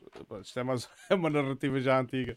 Mas, é, mas eu, eu- e, e repara que a, a É própria. É o próprio crescimento do Chega em Portugal, neste momento, é, é engraçado que o Chega em Portugal seca completamente do- va- vários partidos, não é? mas nomeadamente o CDS, tira força ao PSD e ainda vai buscar e- eleitores do Bloco e da CDU. Sim, sim. O, o PSD está completamente às aranhas, porque no, no geral tenta fazer eh, a sua política, não consegue, porque são bandeiras no geral que, que não têm a força que já tiveram. O PS coloca-se a si próprio como estanque que vai impedir o Chega de crescer. Uhum. E o próprio Bloco e, a CDU perdem também com isso, porque criou-se. Isto foi uma coisa que Francisco Louçã disse esta semana. Uhum. O bicho-papão chega, está do outro lado e o PS é o estanque, porque têm medo e criam a, a sensação a, toda, a, toda, a todo o país de que o PSD se vai coligar com o Chega. Estou convencido que foi por isso que o PS ganhou as eleições. Foi Sem, com, não, com sem essa dúvida. campanha porque de medo. O, o Rio não disse claramente que não, mas se o Rio dissesse que sim, ou seja, o Rio dizendo que, claramente, que- não dizendo claramente que não, deixou no ar a possibilidade de coligação com o Chega. Votos para o PS. O, o Rio tinha dito que não, também não, não conseguiria maioria. Portanto, voto, vo- vitória do PS. É, é, é assim, o, o PS neste momento está no, no, no habitat perfeito, mas criaram a sua própria guilhotina, porque agora vem um período muito duro económico. Uhum. Felizmente tá- está lá o António Costa Silva, que me parece ser um ótimo ministro da Economia, mas não, pare, não parece suficiente neste momento. Não Uhum. parece É, suficiente. Mas não, não vamos sair ainda do, do tema da habitação, Sim, sim. porque temos que ir ao programa de governo mais habitação, que é assim que se chama. Ah, não sei se vocês são familiarizados com o programa, ele tem dado polémica. Uhum. Pelo menos tem- os partidos já se pronunciaram de forma eh, genérica sobre o programa. Ah, há essa questão que tu acabaste de referir, que é, que é no fundo, a expropriação não é? De, de, de, de casas. Fala-se nas casas de volutas. Mas eu quero uh, chamar a atenção para um, pormenor, para um pormenor muito importante, que é uh, isto está em fase de consulta pública. Sim, É- e não vai, não vai passar no Constitucional, de certeza. Pois, e há há essas dúvidas constitucionais todas, uh, mas, está em mas alguma coisa vai sair dali. O que me parece a mim é que há aqui uma intenção de. Epá, olha, uh, afinal andámos aqui décadas e décadas sem política de habitação como deve ser, sustentada, e agora rebentou-nos o. o- o- Temos caiu- um caiu- menino nas mãos. temos um menino nas mãos Uhum. e o que é que vamos fazer? Vamos tentar esticar, vamos tentar inventar, empurrar, empurrar casas para o mercado de trabalho, venham elas de onde vierem. Isto é o que me parece. Por um lado, há há acusações de, da estatização, não é? Do, do mercado de habitação, mas por outro lado, também há, também há sinais positivos do setor privado em relação a estas medidas, não são todas negativas. E um deles é ah, uma intenção de garantia que o governo quer dar ah, a quem arrenda.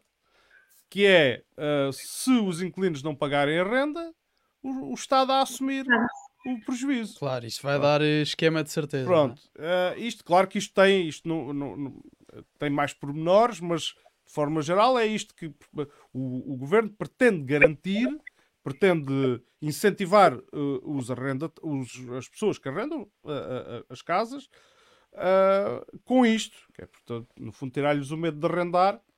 Arrendem lá que se isso correr mal a gente segura. Depois vemos se é por, vemos porque é que correu mal, se é por, porque as pessoas perderam o rendimento, seja lá por que razão for, o Estado depois eh, assegura. Ou seja, nem, nem todos os sinais, nem todas as reações do, do setor eh, privado e dos proprietários eh, são, são negativas. Aqueles que vislumbram a expropriação de imóveis, dos quais são proprietários, esses sim, esses, esses têm medo, não é?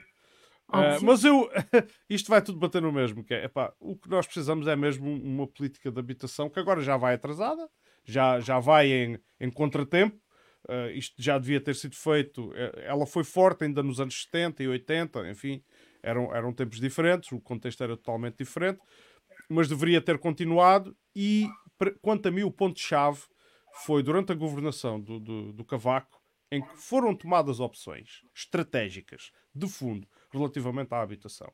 Havia a opção de investir, o Estado a investir em habitação, ou então o Estado a entregar aos privados ah, ah, a promoção da habitação. E o que o Estado fez foi entregar à banca ah, a política de habitação, pôr nas mãos da banca. Vocês todos sabem, aliás, ainda há créditos hoje em dia em vigor que são desse tempo, que são o, o famoso crédito bonificado. Isso de facto permitiu um crescimento habitacional brutal no país, mas o crédito é bonificado. Ou seja, o Estado meteu lá dinheiro, acabou por pagar na mesma e no fim não ter parque habitacional. E, e isto, quanto a mim, foi um, um erro epá, que, que é difícil agora emendar, não é? Porque de repente, onde é que tu vais arranjar eh, financiamento para construir um parque habitacional que supera os tais míseros 2%? Parque habitacional público supera, os- supera os míseros 2% de que Portugal tem agora. Mas, ó- ó, João, face mas, a- mas, a- mas é assim, Uhum. então acho que se calhar ainda devíamos ir até Sidónio Pais para culpar aqui a habitação de.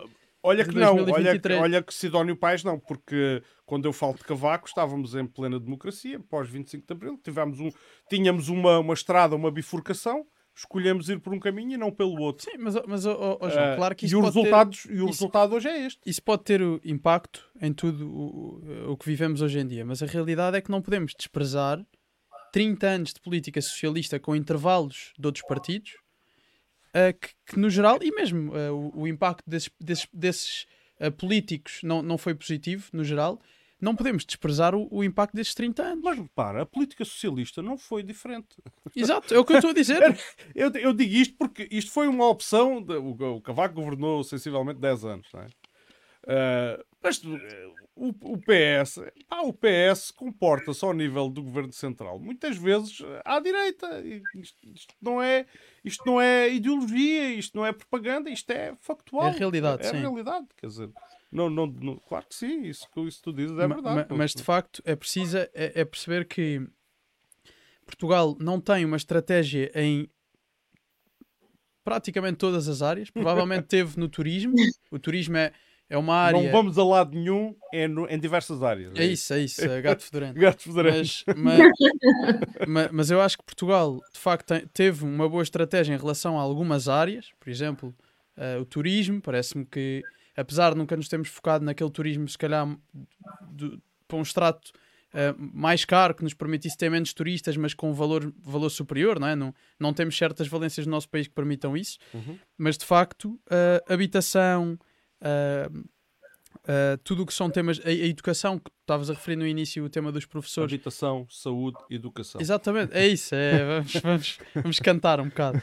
Mas, mas de facto eh, são três temas que não estão bem, não, não, não estão e não há estratégia. E tanto o governo Cavaco como os governos to- todos que, que sucederam a esse acabaram por ter um efeito progressivamente pior. Uhum. E neste momento estamos a voltar a 75, É é? verdade, estamos a voltar a 75. estamos a voltar a 75 No que concerne à habitação. Exatamente, percebes? E, e, no fundo, aquilo que me parece é houve um- um- um- um- uma continuação de más medidas que se está a prolongar e que neste momento está- estamos a bater num beco.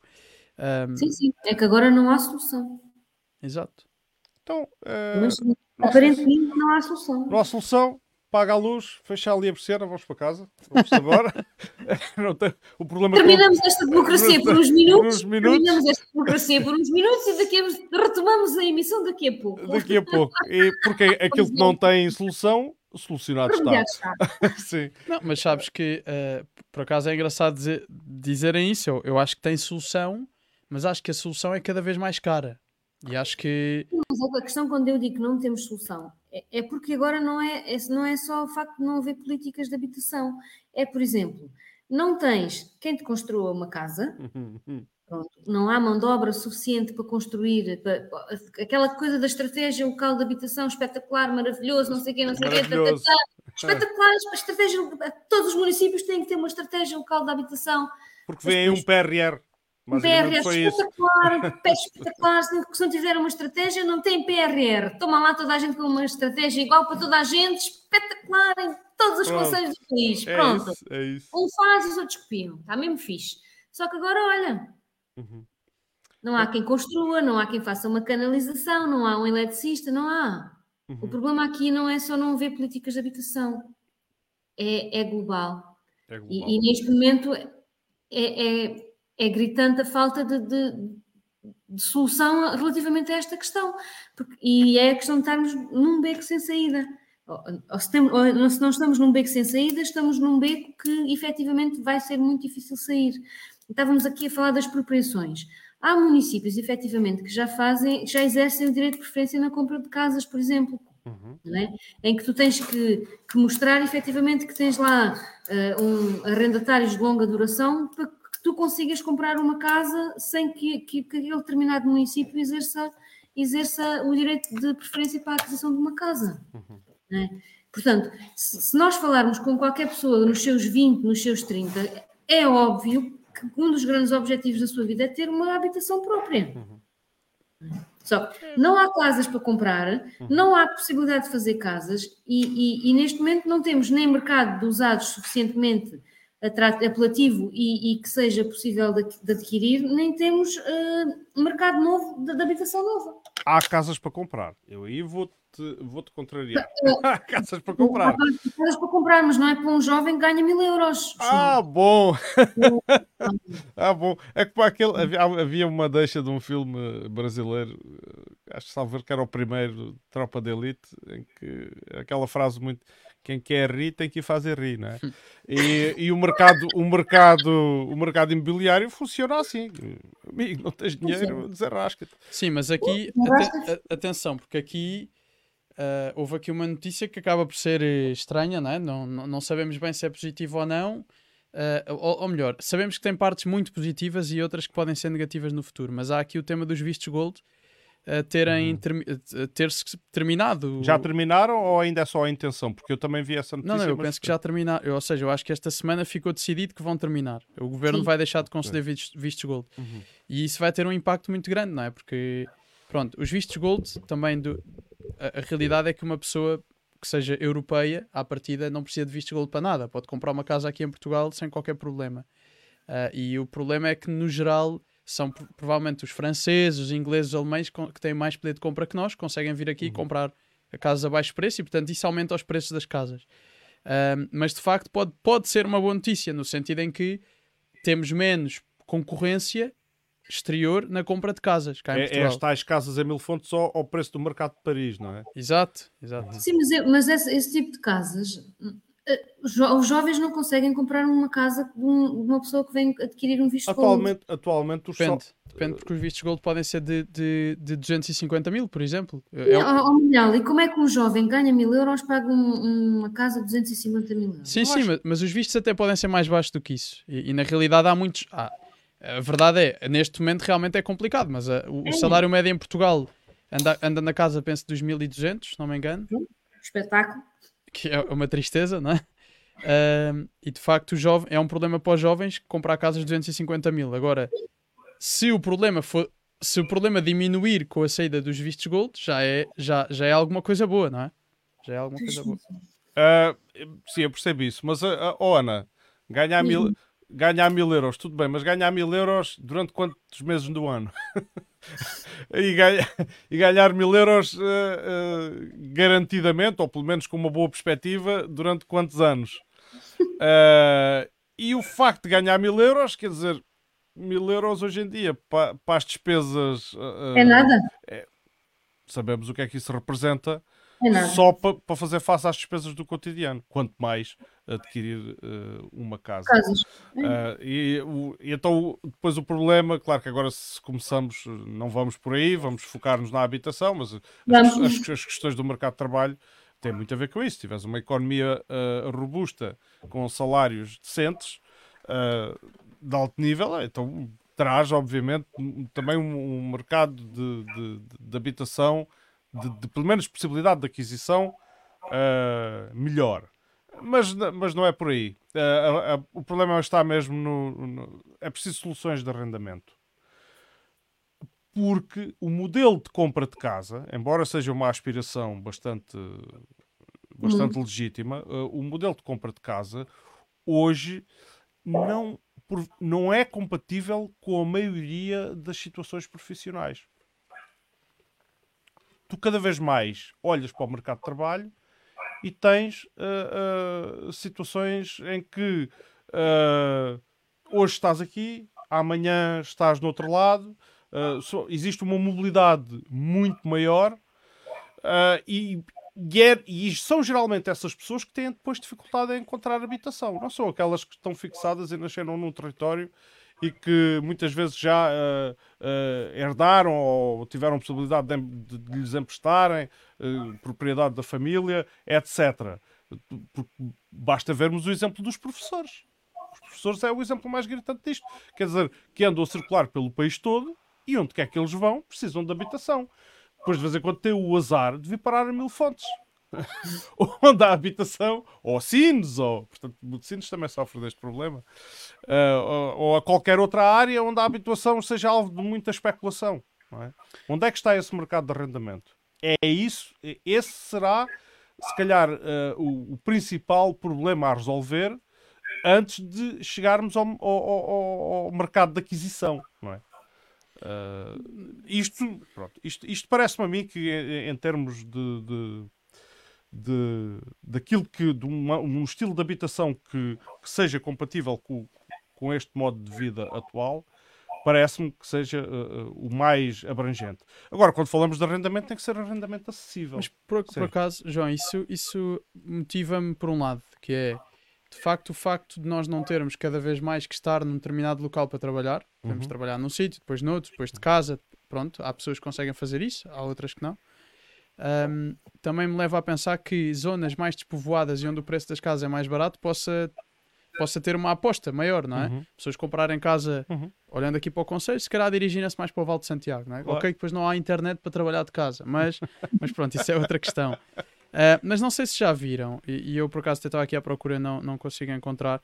Não sei se já viram aqueles mapas 3D em que se vêem os picos, as montanhas populacionais por, por país, em que se vê ahm, em que se vê claramente picos gigantescos, por exemplo, em Lisboa e Porto, e depois, claro que eh, talvez Braga, F- pronto, mais, do, mais três ou quatro cidades com picos relativamente altos ah, e depois tudo o resto muito baixinho.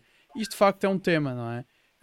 A falta de- demográfica dos países, a, a lacuna demográfica de- dos países leva, e às vezes não só a lacuna demográfica, mas mesmo um, um- más políticas ao longo de décadas, levam a que povoações fora das grandes cidades deixem de ter negócios, deixem de ter projetos, deixem de ter trabalho, que leva as pessoas a deixarem de se fixar lá e procurarem vida nas cidades em vez de nessas zonas. E portanto é inevitável, não é? Não, cada vez que as pessoas saem, menos negócios abrem, cada vez que negócios, menos negócios abrem, menos pessoas querem ir para lá.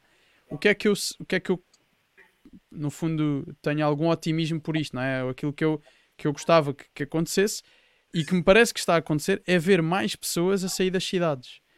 Parece-me que já, que, ou seja, não, claramente não estamos a inverter uma tendência ainda, mas começamos a ver uma pequenina tendência de pessoas a sair das cidades. Começamos.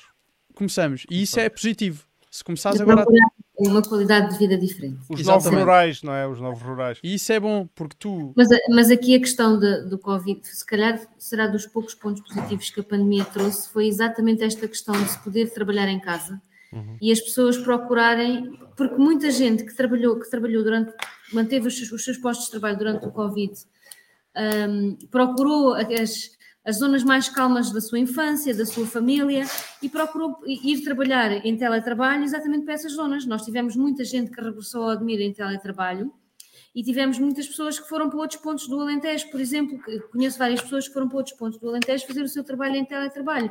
E, e, e que efetivamente isso também houve aqui uma mudança em termos em termos de visão do que é que era o futuro para, para estas famílias em, em relação à qualidade de vida que querem dar aos seus filhos e a possibilidade de fazer um teletrabalho num sítio que é completamente longe de uma cidade onde demoras três horas a ir à praia, quando três horas, quando é o tempo que demoras a chegar ao, ao sudoeste alente- alentejano para vir à praia, quando estás ali a, a 30 km, faz com que haja aqui uma mudança exatamente desse, desse paradigma entre ci- cidade, cidade-aldeia ou cidade-campo, como quis, estes binómios maravilhosos que nós temos aqui no nosso país e que são tão característicos de, de tudo o que fazemos, não é? Se pensarmos, por exemplo, em Cesário Verde com as suas questões cidade-campo, já, isto já são séculos de, de, de amor por o que é que é a cidade e de amor por que é, porque é, que é, porque é, que é o campo, não é? E, e essas, a pandemia, quanto a mim, trouxe exatamente essa, essa mais-valia e foi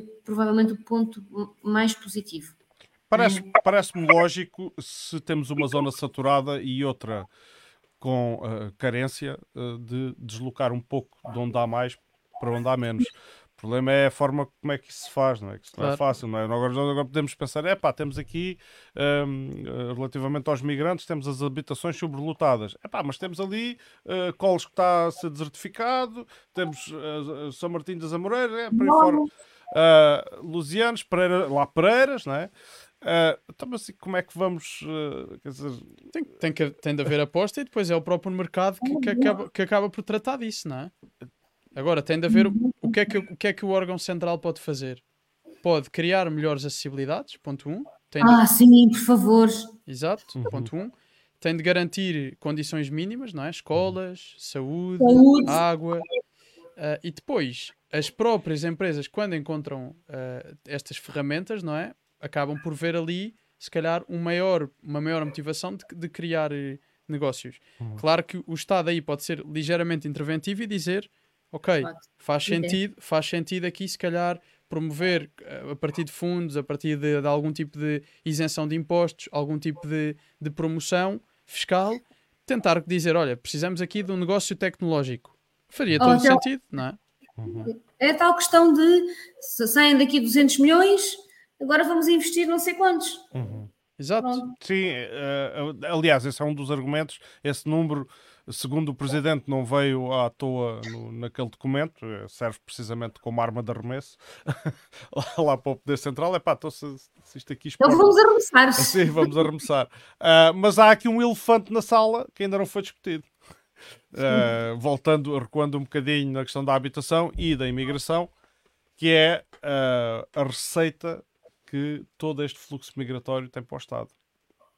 Isto são receitas ah, brutais. Brutais.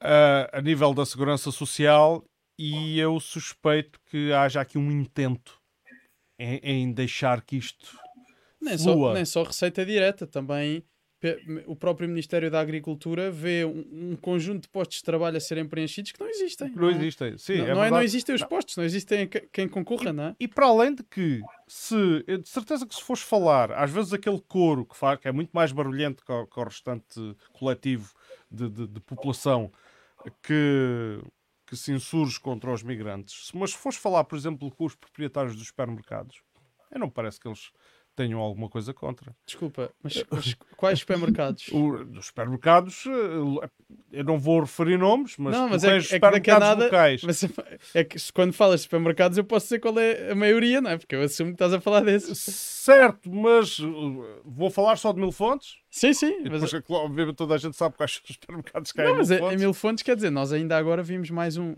Havia aqui um Mas supermercado de- que deixou de. Sim, mas de- deixa-me deixa terminar. Os supermercados, estou a falar, os supermercados históricos de mil fontes Pronto. que isso- continuam, que continuam a prosperar, que continuam a prosperar, que continuam a prosperar, inclusivamente que recorrem à mão de obra eh, de, de Migrante. migrantes também, restaurantes que recorrem à mão de obra de migrantes, outras unidades hoteleiras que recorrem à mão de obra de migrantes. Ah, temos aqui, até aqui um empresário de hotelaria que tem uma dimensão substancial e então tendo em conta o contexto uma dimensão muito grande, se calhar o maior. Ah, também não vou não vou nomear, mas É histórico? sim, ele também é histórico, no fundo é uma pessoa, é um estrangeiro que cresceu cá.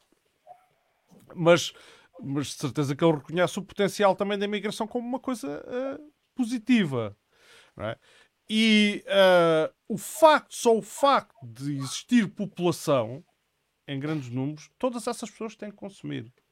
Todas essas pessoas Oh, oh, João, tem- sem, sem dúvida, tem- claro que sim. têm que canalizar Até parece Eh, um capitalista a verba. falar. Não, eh, eu, quer dizer, mas eu tenho que me colocar na, Claro. na pele de, de, de todas, na- tenho que colocar nas outras perspectivas. Não é?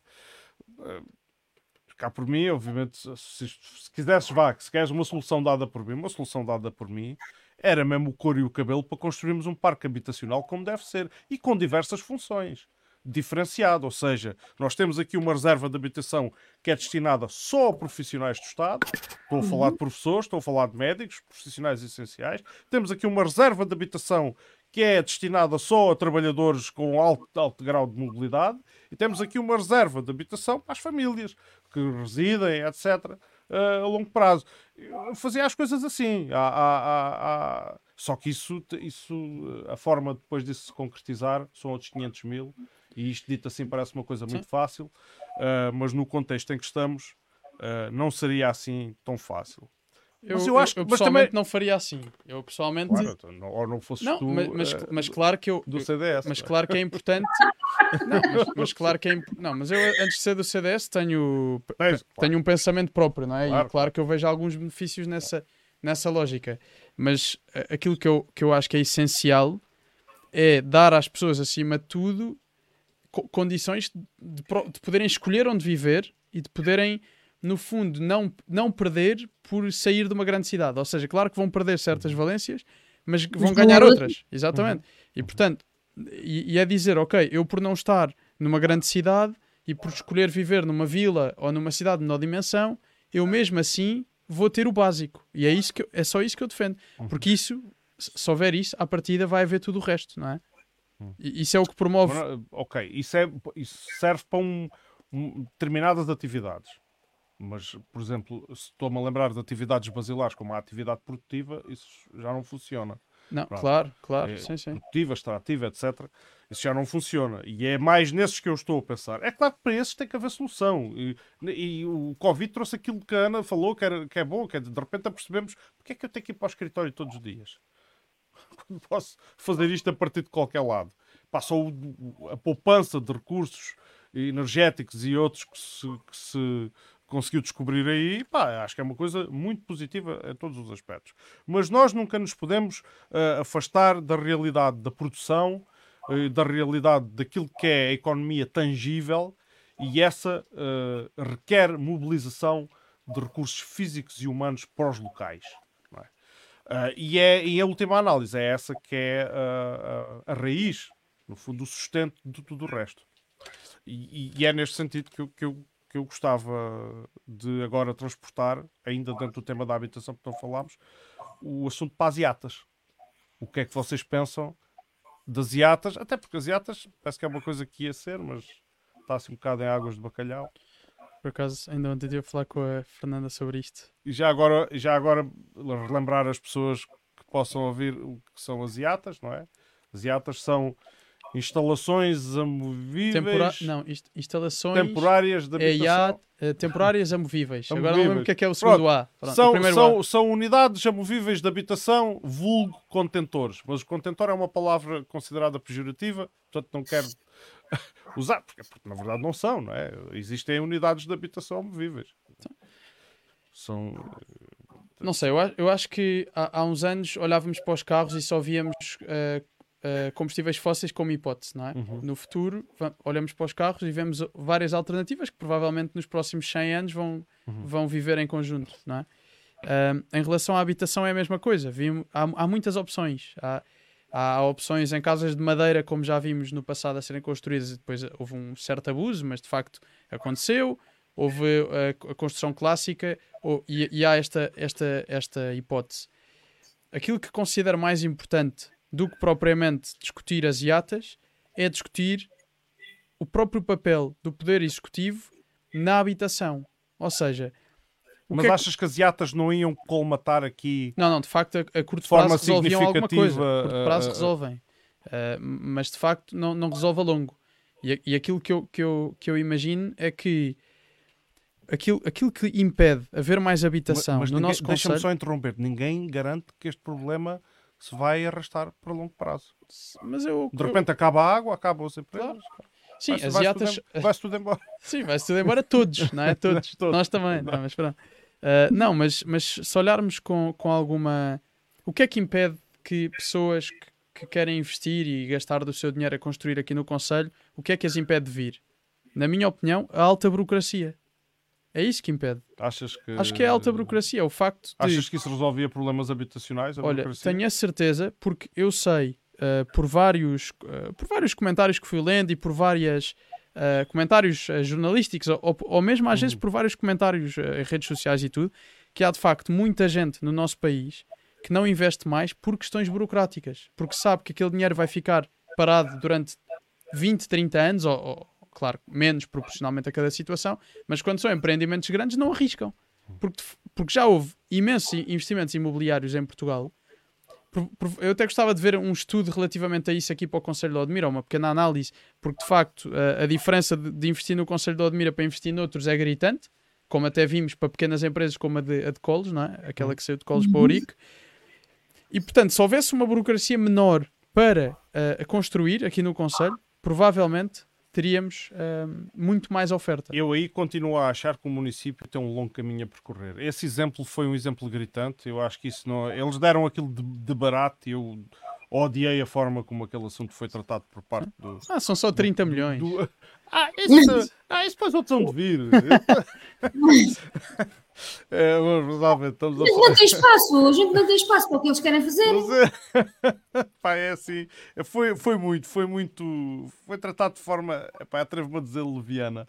Ah, e, e- quando, quando se fala da colocação de pessoas e da deslocação de pessoas do litoral para o interior, um bocado para descompactar esta pressão, para tirar um pouco a pressão aqui das zonas do litoral, Epá, olha, se calhar olh- olhávamos para a indústria, não é? Como a indústria possível que se possa fixar no interior, como aquela Precisamente. e outras, e que lhes eh, não só não lhes barremos o caminho, como eh, possamos criar condições eh, a- mu- atrativas. Precisamente. Como aconteceu, por exemplo, aqui ao lado, o Conselho de Santiago faz isso, não é? Temos aqui o Cercal, que é uma localidade já, Ora, eu ia dizer exatamente esse caso. já do distrito de Setúbal, É. não é? Pessoas que saem de São Luís para ir para o Cercal. É verdade. Uma aldeia tipicamente alentejana, ah, muito característica, epá, e que tem um parque industrial, e que tem empresas, e até tem ah, transformação. Ah, depois o desempenho dessas empresas ou não, isso já é outra questão. Pronto. Mas, mas as empresas estão lá, está tá lá pelo menos uma fábrica, está já a antiga serração e estão outras a crescer ali à volta. E elas não estariam ali se não houvesse aquele parque industrial. Mas, mas ou seja, achas que o, o tema aqui foi o parque industrial ou há alguma coisa mais que neste caso Santiago tenha feito e que o Admira não, não faz? Uh, neste caso, o parque industrial é um fator-chave. Quando se, quando se quer promover a atividade económica, o- uh, as condições materiais, físicas, não é? São, uh, para mim, as primordiais. não é? Eu acho que as burocráticas acabam por se vencer se o investimento valer a pena. Não é, Uh, não é, não é por dizer assim, "Epá, tu- se o investimento vale a pena, epá, olha, vou passar, João, passar- já viste que tiveres dois anos, três anos, quatro anos à espera para abrir o teu negócio? Não, não, isso não, não estamos a Isso é falar horrível, disso. É não, uh, Quer dizer, isto é ao temos- ponto de desesperares e pensar assim, já não aguento mais isto, vou mudar de conselho, vou mudar de distrito. Não, isto foi o que aconteceu a estes senhores, não é? Sim, sim. Isto foi o que aconteceu a estes Sim, senhores. Ah, mas casos. eu aí acho que há falta de vontade mesmo. Eu acho que há falta de vontade. O, o, o município vê com bons olhos não ter indústria pesada. Vê isto e como um, um ponto positivo. Apesar de já ter tido muito boa há muitos anos. Mas não era pesada. Está bem, não era não era pesada, pesada. Mas, é- mas acabava por ter um, bom, um grande impacto na Sim. economia local. E Eu acho que o investimento na, na mas o investimento na indústria não pode ser um, eu também considero que não pode ser uma, uma iniciativa pública, tem que ser uma iniciativa privada. Mas para Mas, isso, mas, mas para isso tem que ser criadas as tais condições. com certeza. Ah, ah, mil fo- falamos do litoral e do, e do- e do interior, epá, Vila Nova de Mil Fontes é uma vergonha nesse aspecto. Assume-se que isto vive do turismo, ponto final, não precisa de mais nada. E, e depois tens a- as oficinas por aí ah, nas, Af- na AFIPR, não é? De- em, em, em, ah, em edifícios ah, ilegais e por aí fora, sem, sem grandes condições. Quando tu precisas mesmo, pá, se tu tens aqui população, tens, tens serviços, tens, tens atividade económica aqui, epá, isto era mais que justificado aqui um, um parque industrial. Pronto. Claro, as questões burocráticas eu, eu tenho sou obrigado a concordar contigo. Isso ninguém, ninguém gosta de entrar numa selva de burocracia e deixar eh, Claro. e, ver, quer dizer, se eu podia ver este problema resolvido facilmente, porque é que estou aqui à espera? Esta é a questão que se coloca. Concordo com isso. Mas as, as condições eh, físicas, elas têm que existir. Ah, eu não me parece é que este Conselho tenha tido como estratégia isso, a, a- beneficiação da indústria transformadora.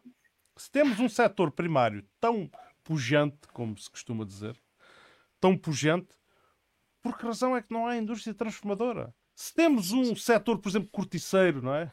Sim, mas de fa- ó, João, mas aí também Porque tem é que não há dar. indústria transformadora? Mas aí de facto também podemos olhar para a outra face da moeda, não é? Se nós não tivéssemos um problema de água aqui no Conselho, nós até tínhamos já uma boa. Um bom tecido empresarial aqui no Conselho, não é? Se, se não tivesse depois alocado a uma questão de água. Certo. mas uh, de que falamos Ou seja, não estamos a falar Fala- de indústria, mas falamos de tecido empresarial, que ao fim do dia é aquilo que gera empregos, é aquilo que gera. é que gera Claro, independentemente do setor. é? Exatamente, Mas, exatamente. Mas, mas sabemos que o setor da trans- transformação, ou seja, o setor secundário, é aquele que produz o valor acrescentado. não é? Exatamente, É claro. E o- não há nenhum país rico no mundo que não tenha sido através da transformação do, do produto. Que não, não, não tinha sido. Mas onde é que tu punhas, por exemplo, as empresas frutícolas, por exemplo? Não, as empresas frutícolas estão nos perímetros de rega, não é? Sim, sim, mas onde é que tu as colocarias em termos de setor? Primário. Puramente primário? Não Puramente- consideras que há transformação? Ah, ok, ah, eu Por exemplo, não, vi- o produto não é transformado. A não ser que saia dali um, um, um Uma embalagem, um é? fresquinho, uma embalagem com um, um Com o produto. sumo que- de framboesa, ou o sumo de framboesa. ou uma não caixa de framboesas? Ou- não, a caixa de framboesas é o, é o, é o produto. Ok, ou Não. uma caixa, de, uma- um saco de alfaces, por exemplo. Isso já é um, já é um produto sec- secundário, vá lá. Tu, eh, tu- sofre alguma transformação aquelas sal- tu estás a sofrer, por exemplo, aquele tipo de produtos como as saladas lavadas e não Exatamente. sei quê, já prontas. Eh, Tens aí é um live. Ou seja, ainda- eu acho que, é, um- eu acho que isso é um- eu acho que esse, o facto de ter havido pelo menos uma tentativa de eh, criar eh, tecido económico por aí já, já foi positivo. Uhum. O problema é que está diretamente alocado a um tema que não se resolve, que é o tema da água, Uhum. que se resolveria facilmente com uma ligação ao Alqueva. Também não, Uhum. não, ou seja, também não é muito complicado, mas já nos disseram que só em 2025, portanto também Ok. não. entramos na água agora. Eu não queria esticar. É, Não, isto, não, não. isto- isto- Deixa, já deixa, vamos deixa. com, vamos com uh, Uma hora a atenção. Vamos com uma hora, ainda não é a hora e meia, mas é quase. Uh, eu não sei se vocês querem. Uh... Epá, o Conselho de Odmira tem. Acho que podemos adiar certos temas para outra. o, outra- o Conselho de Odmira para a semana ainda cá estás, Exato. esperemos nós. e não sei se querem fazer um, meio um lamiré por o internacional ou se deixamos isso para, para a próxima. Eu gostava só de dar aqui eh, quatro, eh, três no- eh, quatro notas. Ana, Três tens, queres falar alguma coisa do internacional? Não sei. Eu acho que vocês vão falar de uma coisa que eu quero falar, depois eu falo depois de vocês. Ok, está bem. É. Então vá, vamos reservar 10 minutos para isto, certo? Ok. Se todos estiverem de acordo. Sim, sim, sim, claro. Ah, eu, eu, em primeiro lugar, gostaria de falar de, de um tema que ainda ontem mencionei na Assembleia Municipal, que estive bastante ligado a este tema e estou porque de facto me preocupa muito. Há uma população, neste momento, ah, que está a ser perseguida, uma população de descendência portuguesa, que são os bainguis, que são pessoas.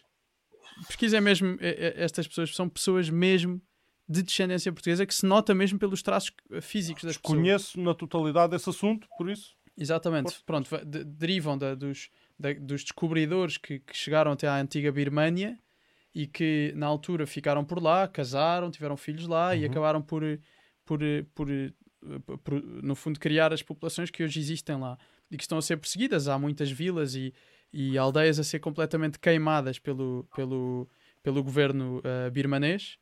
Eh, e pronto, e é de facto uma situação muito grave. Preocupa muito que eh, o governo central, ONU e União Europeia nada digam sobre isto. Sei, por, de fonte segura, que António, que António Guterres sabe desta situação, Uhum. conhece a realidade completamente. Marcelo Rebelo de Sousa e António Costa também, e não há uma resposta. E, e pronto, e depois, claro que se houver uma invasão. Marcelo já deve ter feito uma selfie, alguns. Não, não, não, é que não fez. isso, é que essa selfie era importante se ele, se Era ele a fizesse. não, ok, Provavelmente era claro. das selfies mais importantes dos seus mandatos. Uhum. Mas, mas se houver depois qualquer problema internacional que, que coloque qualquer outro país europeu em, em, em, em perigo, aí já vai haver intervenção eh, pública. Uhum. Enquanto que aqui, que é Portugal, de facto, aquelas pessoas que dizem mesmo: eu defendo Portugal, eu gosto de Portugal, eu sinto-me português, e não têm qualquer defesa. Uhum. Não têm. Eh, e felizmente. Isso é mais ou menos a sensação de qualquer nacional que vá pelo mundo. Sim, mas aqui, são, é- aqui és queimado, não é? de- aqui é de- como se a, vi- a tua vila fosse queimada, não é? Ok, e são mesmo ok. Hum. vilas queimadas e tudo. Depois, o, o outro tema eh, é, é, é, claro, a Rússia, não é? Penso que A é esse Rússia? tema que. Só a Rússia. eh, eh, o tema da, da Rússia, que, porque a Rússia. A Rússia ou a Ucrânia? Exatamente, Não, a Rússia e a E a Ucrânia. Ucrânia. Ah, ok. Há quem ache que. Eh, eu enviei-te um- um- uma coisa. Um, eu até posso pôr nos comentários eh, do, do Facebook, porque acho que é muito interessante. É um mapa que, que mostra. Olha, entretanto, Manel, deixa-me interromper, já tenho aqui pronto teu, a tua imagem que há bocado querias mostrar Ah, da, então, da então se quiseres, demografia. partilha, partilha. Se quiseres. vou, vou partilhar aqui. Ela vai, vai aparecer aqui, mas tem que ser aqui no, no coisa do, do Manel. Ora, aqui está. Uh, oi, espera aí, que. Assim. Uh, diz assim: Where will the next uh, 1000 babies be born? Uh, estimativa para 2022. Era isto, não era? Era, era, era. Portanto, os próximos uh, uh, mil bebés, isto, a estimativa foi feita para dois, vi- 2022. Uh, eu não sei o que é que. Qual é o. um, qual é o argumento que se quer fazer com este, com este mapa? Ah, isto, É- isto dá para tudo, não é? Dá para tudo, é? É fazer assim um adiantamento de como é que o mundo vai ser em termos de etnias daqui a... Não, acho que não. Acho que é uma crítica à, à falta de políticas demográficas. Portugal nem se vê, pá, Portugal está Portugal ali. nem se vê. nem se Portugal é 0.3. Tá? Há uma perna que nasce. Ah, mas na realidade, eu, ah, lá está. Acho que é, um- é uma crítica, no fundo, à, à questão demográfica. E é aqui uma prova de que países que apostaram na demografia, e digo-te mesmo, aqui a maior surpresa, não não é surpresa para muitos, mas é um facto com o qual ah, teremos de lidar e muitas empresas irão ganhar muito dinheiro também neste mercado, que é o mercado africano, que é um mercado que se estima que muito cresça nos próximos 20, 30 anos. Até porque tem havido para lá investimento agora, está a ser disputado pelas potências. Exatamente. Mas Uhum. mais do que isso, porque os próprios países não têm certas ferramentas básicas que nós fizemos mal. Ou seja, eles, eles podem agora apostar em cidades que não são, eh, por exemplo, assim tão ligadas ao- aos carros.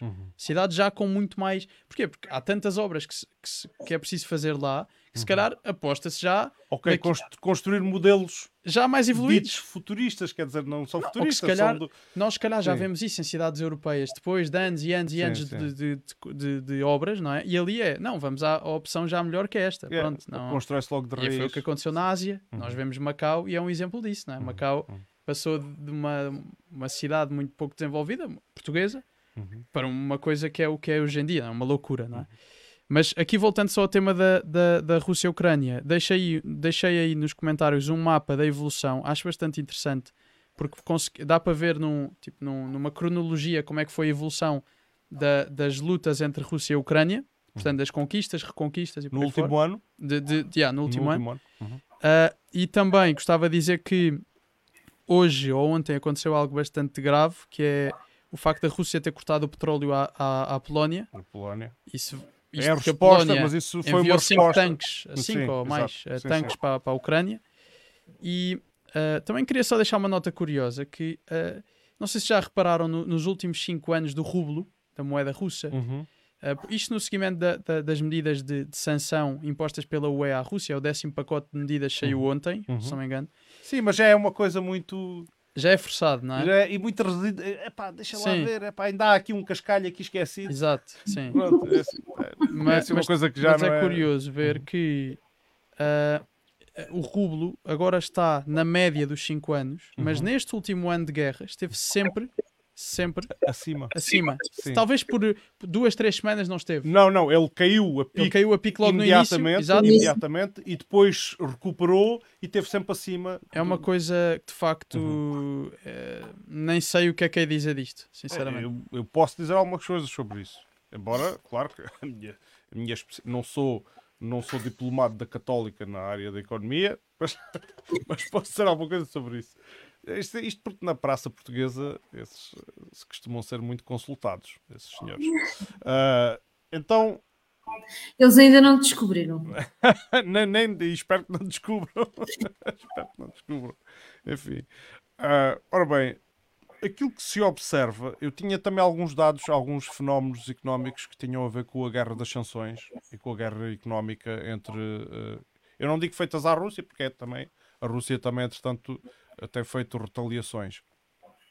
E, e um, um dos aspectos que eu, que eu queria aqui trazer.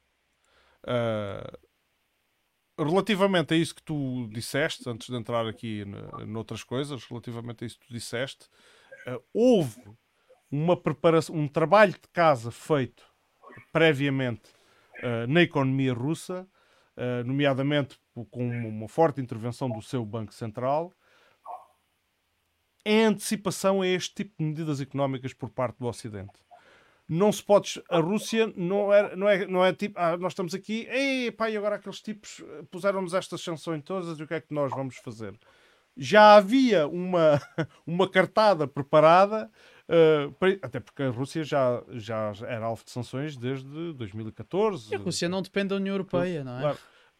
Ou seja, Havia uma relação simbiótica. pode, eh, combustíveis fósseis, é? Havia uma relação Mas de foi energia rapidamente e, e gás natural. Foi rápido, exato, Sim, combustíveis, uh, foi combustíveis fósseis, rapidamente sim, sim, sim. transferido para a China, Sim. portanto também rapidamente, eu acho que esse processo ainda está em, em- em andamento, porque o que se subestimou, epá, isto agora, isto vamos entrar, é muita coisa. Para 10 minutos é muita coisa. já Eu- eu- passaram Eu, para sete. eu vou, só dizer, vou só dizer assim, ah, relativamente aos combustíveis fósseis e o redirecionamento para o Oriente, ainda está em processo.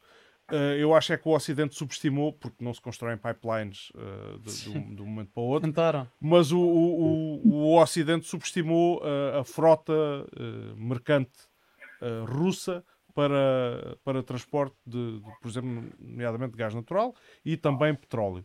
Tanto que quiseram depois também sancionar e colocar aqueles tetos uh, aos preços, uh, mas que a Rússia uh, consegue uh, evadir.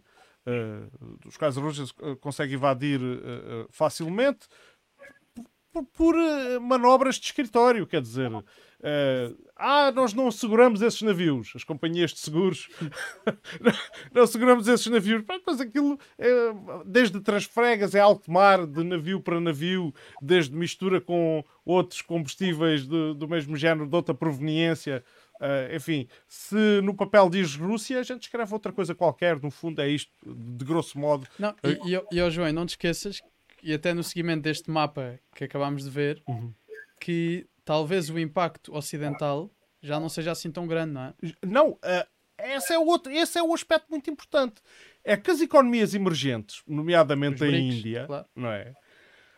estavam a precisar disto. Porque quem tinha o monopólio e o privilégio era a Europa, por exemplo, e os Estados Unidos também. E neste momento, com o redirecionamento disto, há bocado falámos que as grandes economias cresceram com o setor da transformação. Um dos fatores para esse crescimento foi o acesso à energia barata. E quem passa a ter acesso a essa energia barata são estas economias. Deixamos de ser nós e passam a ser estas economias. A economia verde é muito bonita, mas não move indústria pesada. Pronto. Vou só resumir. Isto é para desenvolver noutro, noutro podcast. Ah, agora, eh, um aspecto económico das sanções. Uma das coisas que o Ocidente fez no início da guerra foi congelar uma série de ativos do Banco Central Russo que estavam cá deste lado da fronteira. E isso ah, esperava-se que seria um, um, um duro golpe, porque no fundo estás a, a congelar reservas que fazem falta, fazem falta à economia russa. Mas aquilo, aquilo que aconteceu, aí há dias saiu uma notícia ah, muito interessante, ah, avançada pela Bloomberg. Tenho cuidado de escolher fontes ah, ocidentais, que é para não dizer, ah, isso é propaganda russa. Ah, que, cujo título é onde, Por onde é que foi o dinheiro russo na Europa? E então, pura e simplesmente, ah, ah, uma, uma, uma pipa de massa que se, que, se, que se estimava que estava aqui cativada em território europeu, neste momento não sabe bem onde é que anda. Isto, eu não sei como é que isto se faz, mas provavelmente existem aqui manobras ah, financeiras ah, por parte de, de- de- de quem é proprietário destes, destes ativos que consegue, mesmo dentro de- deste sistema de sanções e de bloqueio, eh, fazer, fa- fazer movimentar o dinheiro. Acho que foi a Ana. Fui eu, fui. Está muito alto. Sim. Acho que foi a Ana. Fazer movimentar o dinheiro. Mas o que é certo é que isso aconteceu. Portanto, isto parece-me aqui que os europeus, nas suas, nas suas tentativas de, de acompanhar eh, a tendência americana das sanções, eh, passa a expressão, foram papados. E os americanos estão contentes, não é? Por outro lado, há- existe outra notícia também avançada pela Bloomberg, no seguimento desta, que é The growing cash pile in Moscow that investors cannot touch. Porque, entretanto, o que é que a Rússia fez? Congelou ativos eh, eh, de- de- dos países ocidentais que estavam na Rússia. É? Eh, ou seja, não- o não, o não diz que a Rússia está isolada, é mentira o não, a falha ao isolar a Rússia, de facto, ah, nomeadamente nas suas receitas, evitar que, que continuasse a receber receitas provenientes dos combustíveis fósseis, falhou. A falha no congelamento dos seus ativos, ah, a falha no isolamento político da Rússia, faz com que neste momento uh, uh, uh, a Rússia tenha sintomas. Ainda há dias foi o, o discurso do Estado da Nação, vou dizer assim, ele, ele tem outro nome, na Rússia, em que Vladimir Putin fez uma intervenção. E em que toda a gente pensava que ele ia anunciar uh, a Terceira Guerra Mundial e mobilizações gerais e o Diabo 4. Ele falou muito na- no conflito com o Ocidente, mas fartou-se de anunciar medidas sociais para a Rússia. Despesa para o Estado russo quer dizer, medidas de maternidade, eh, com, com- enfim, o discurso está disponível, eh, vejam, mas te- teve muito, teve muito esse cariz. Isto não parece de um país que esteja numa crise profunda. Houve setores de, de economia russa que sofreram, sofreram, mas o FMI, que na altura eh, dava estimativas eh, abismais para a contração da economia russa, agora já prevê crescimento. Exato, era esse o meu ponto. Quer dizer, e, e quem é que está a perder? Quais são as economias? Nós, Nós, exato. a economia europeia.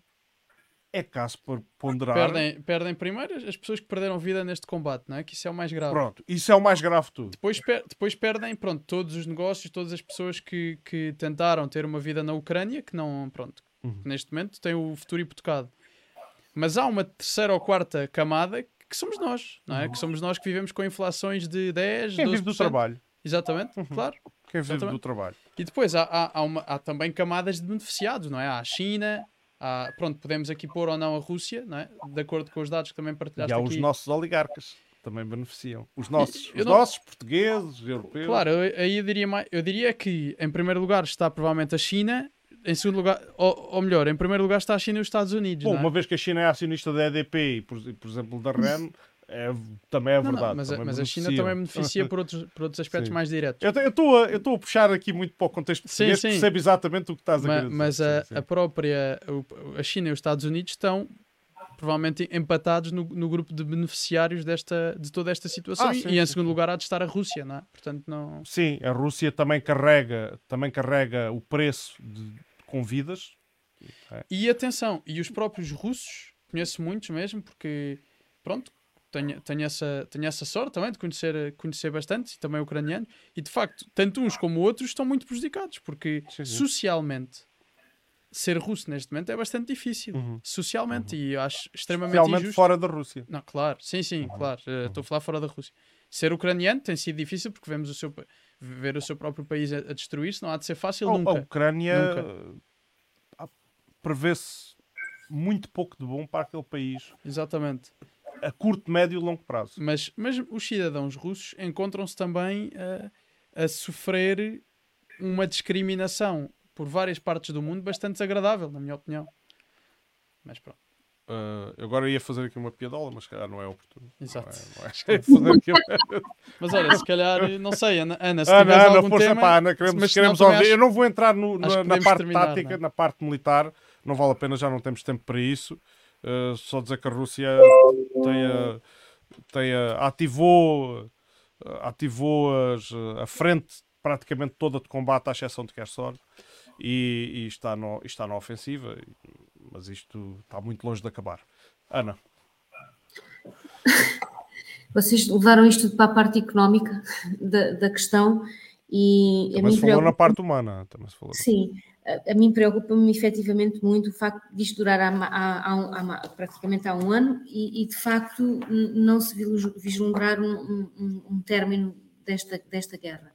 E preocupa-me também que efetivamente eh, o Ocidente neste momento se prepara para armar grandemente eh, a, a Ucrânia, não é? E, e- e, de facto não me parece que este, que este conflito vá ter um fim muito em breve. não? E, e, e efetivamente, já da, da- da primeira vez que estive cá, falámos de- de- de- desta questão, foi em outubro, acho eu, e, e que os países que estavam a circundar este, este conflito eram os os países que, mais, que mais estavam a sofrer. E efetivamente parece-me que isto vai começar a alastrar pelo resto da Europa. E efetivamente nós somos os somos grandes prejudicados em tudo o que aqui se está a passar. Basicamente, e para terminar, porque está na hora de irmos jantar. Uhum. Já passámos fome ontem. Exatamente. Está fome hoje, por favor. Ontem não, ontem estava lá uma mesa com umas Às. 11, às 11 e meia da noite, João. Pois, eu, eu raspei-me antes ali. Ah, lá. bom. Não tinha jantado, tenho que me perdoar. Não tinha Pois eu jantado. também não. Pois, então, Ah, ora bem, sim, olha, essa a, a- questão humana, eu já não, eu já há, há determinados moldes em que eu já não discuto o conflito da Ucrânia, ah, que são os moldes propagandísticos, seja de que lado for. Uh, temos que, acho que deve ser uh, discutido uh, numa num- de forma mais objetiva e ver as coisas como elas são. Seja, Eu volto a, a dizer isto: a Ucrânia é o ariete dos Estados Unidos neste momento, é o maço, é o bastão que é utilizado para bater. E claro, quando um bastão bate em alguma coisa, o bastão também sofre moça. Aliás, é, é- é o que mais sofre moça, não é a mão do bastão que usa o bastão que sofre moça, é o bastão. Ah, e, e os ucranianos estão a ser eh, fortemente atirados para a matança e, e eu acho que era possível um conflito, a a resolução pacífica do conflito. Os chineses avançaram com um esboço de uma intenção, não foi assim uma coisa muito concretizada, mas foi rapidamente rejeitada, nomeadamente por o secretário-geral da NATO, ah, e vê-se que não há interesse. E vou ser sincero, não há interesse, neste momento não há interesse de ambas as partes em, em- em fazer acordo, acordo de paz. Ah, e também não há interesse em ceder. só esperemos que isto não. Não escale mais. não escale mais. Eh, Vai, vai escalar com certeza. Não, esperemos é que não passe determinado, determinado patamar. Mas era desejável um acordo de paz. Ah, até a própria inteligência artificial do chat GPT, conhecem o chat GPT? Claro. Até a própria inteligência artificial é bastante ponderada a responder à questão da paz na Ucrânia. Ah, Vocês- o chat GPT é, também é, é, é por dentro em tudo. É por dentro. É, é, é- ele não responde a quase nada do que é temas desses mais. Talvez sim, talvez não, não é? Exato, não, não, é isso é aí. assim. Sempre- Ah, é preciso- Não, mas eu acho que eu gostei muito da resposta do chat É político, é político. É político, é. É Chat. GPT faz lembrar que o presidente da Câmara. Com esta terminamos. Terminamos, terminamos a exatamente isto. Está boa, muito bem. Ah, obrigado a todos. Ah, e vão ver o. Vou lembrar mais uma vez: vão ver o Lugares História, é a série documental do Admira Livre Podcast, com, ah, com a chancela. É só para. É, com a chancela do, do, do professor eh, Quaresma. Ah, também gostava de chamar a atenção que aquilo são documentários feitos com um microfone do, da loja de, dos chineses e um telemóvel. Só. Depois o computador que é usado para fazer a montagem recorre a um software que é de borla e o próprio computador eh, pena muito para conseguir chegar a um vídeo com 15 minutos. Mas olha, a água, a água é excelente. digo já. Queres mais? Está ali. Essa não vem de Santa Clara. Acho que vem da, vem da Serra da Penha. ou que é. E com isto nos despedimos. Obrigado a vocês por eh, participarem isto e vamos estar cá mais vezes. E, Exatamente. assunto não falta. Obrigado a todos. Obrigado a todos. Tchau, bom fim de semana. Bom fim de semana. Obrigado.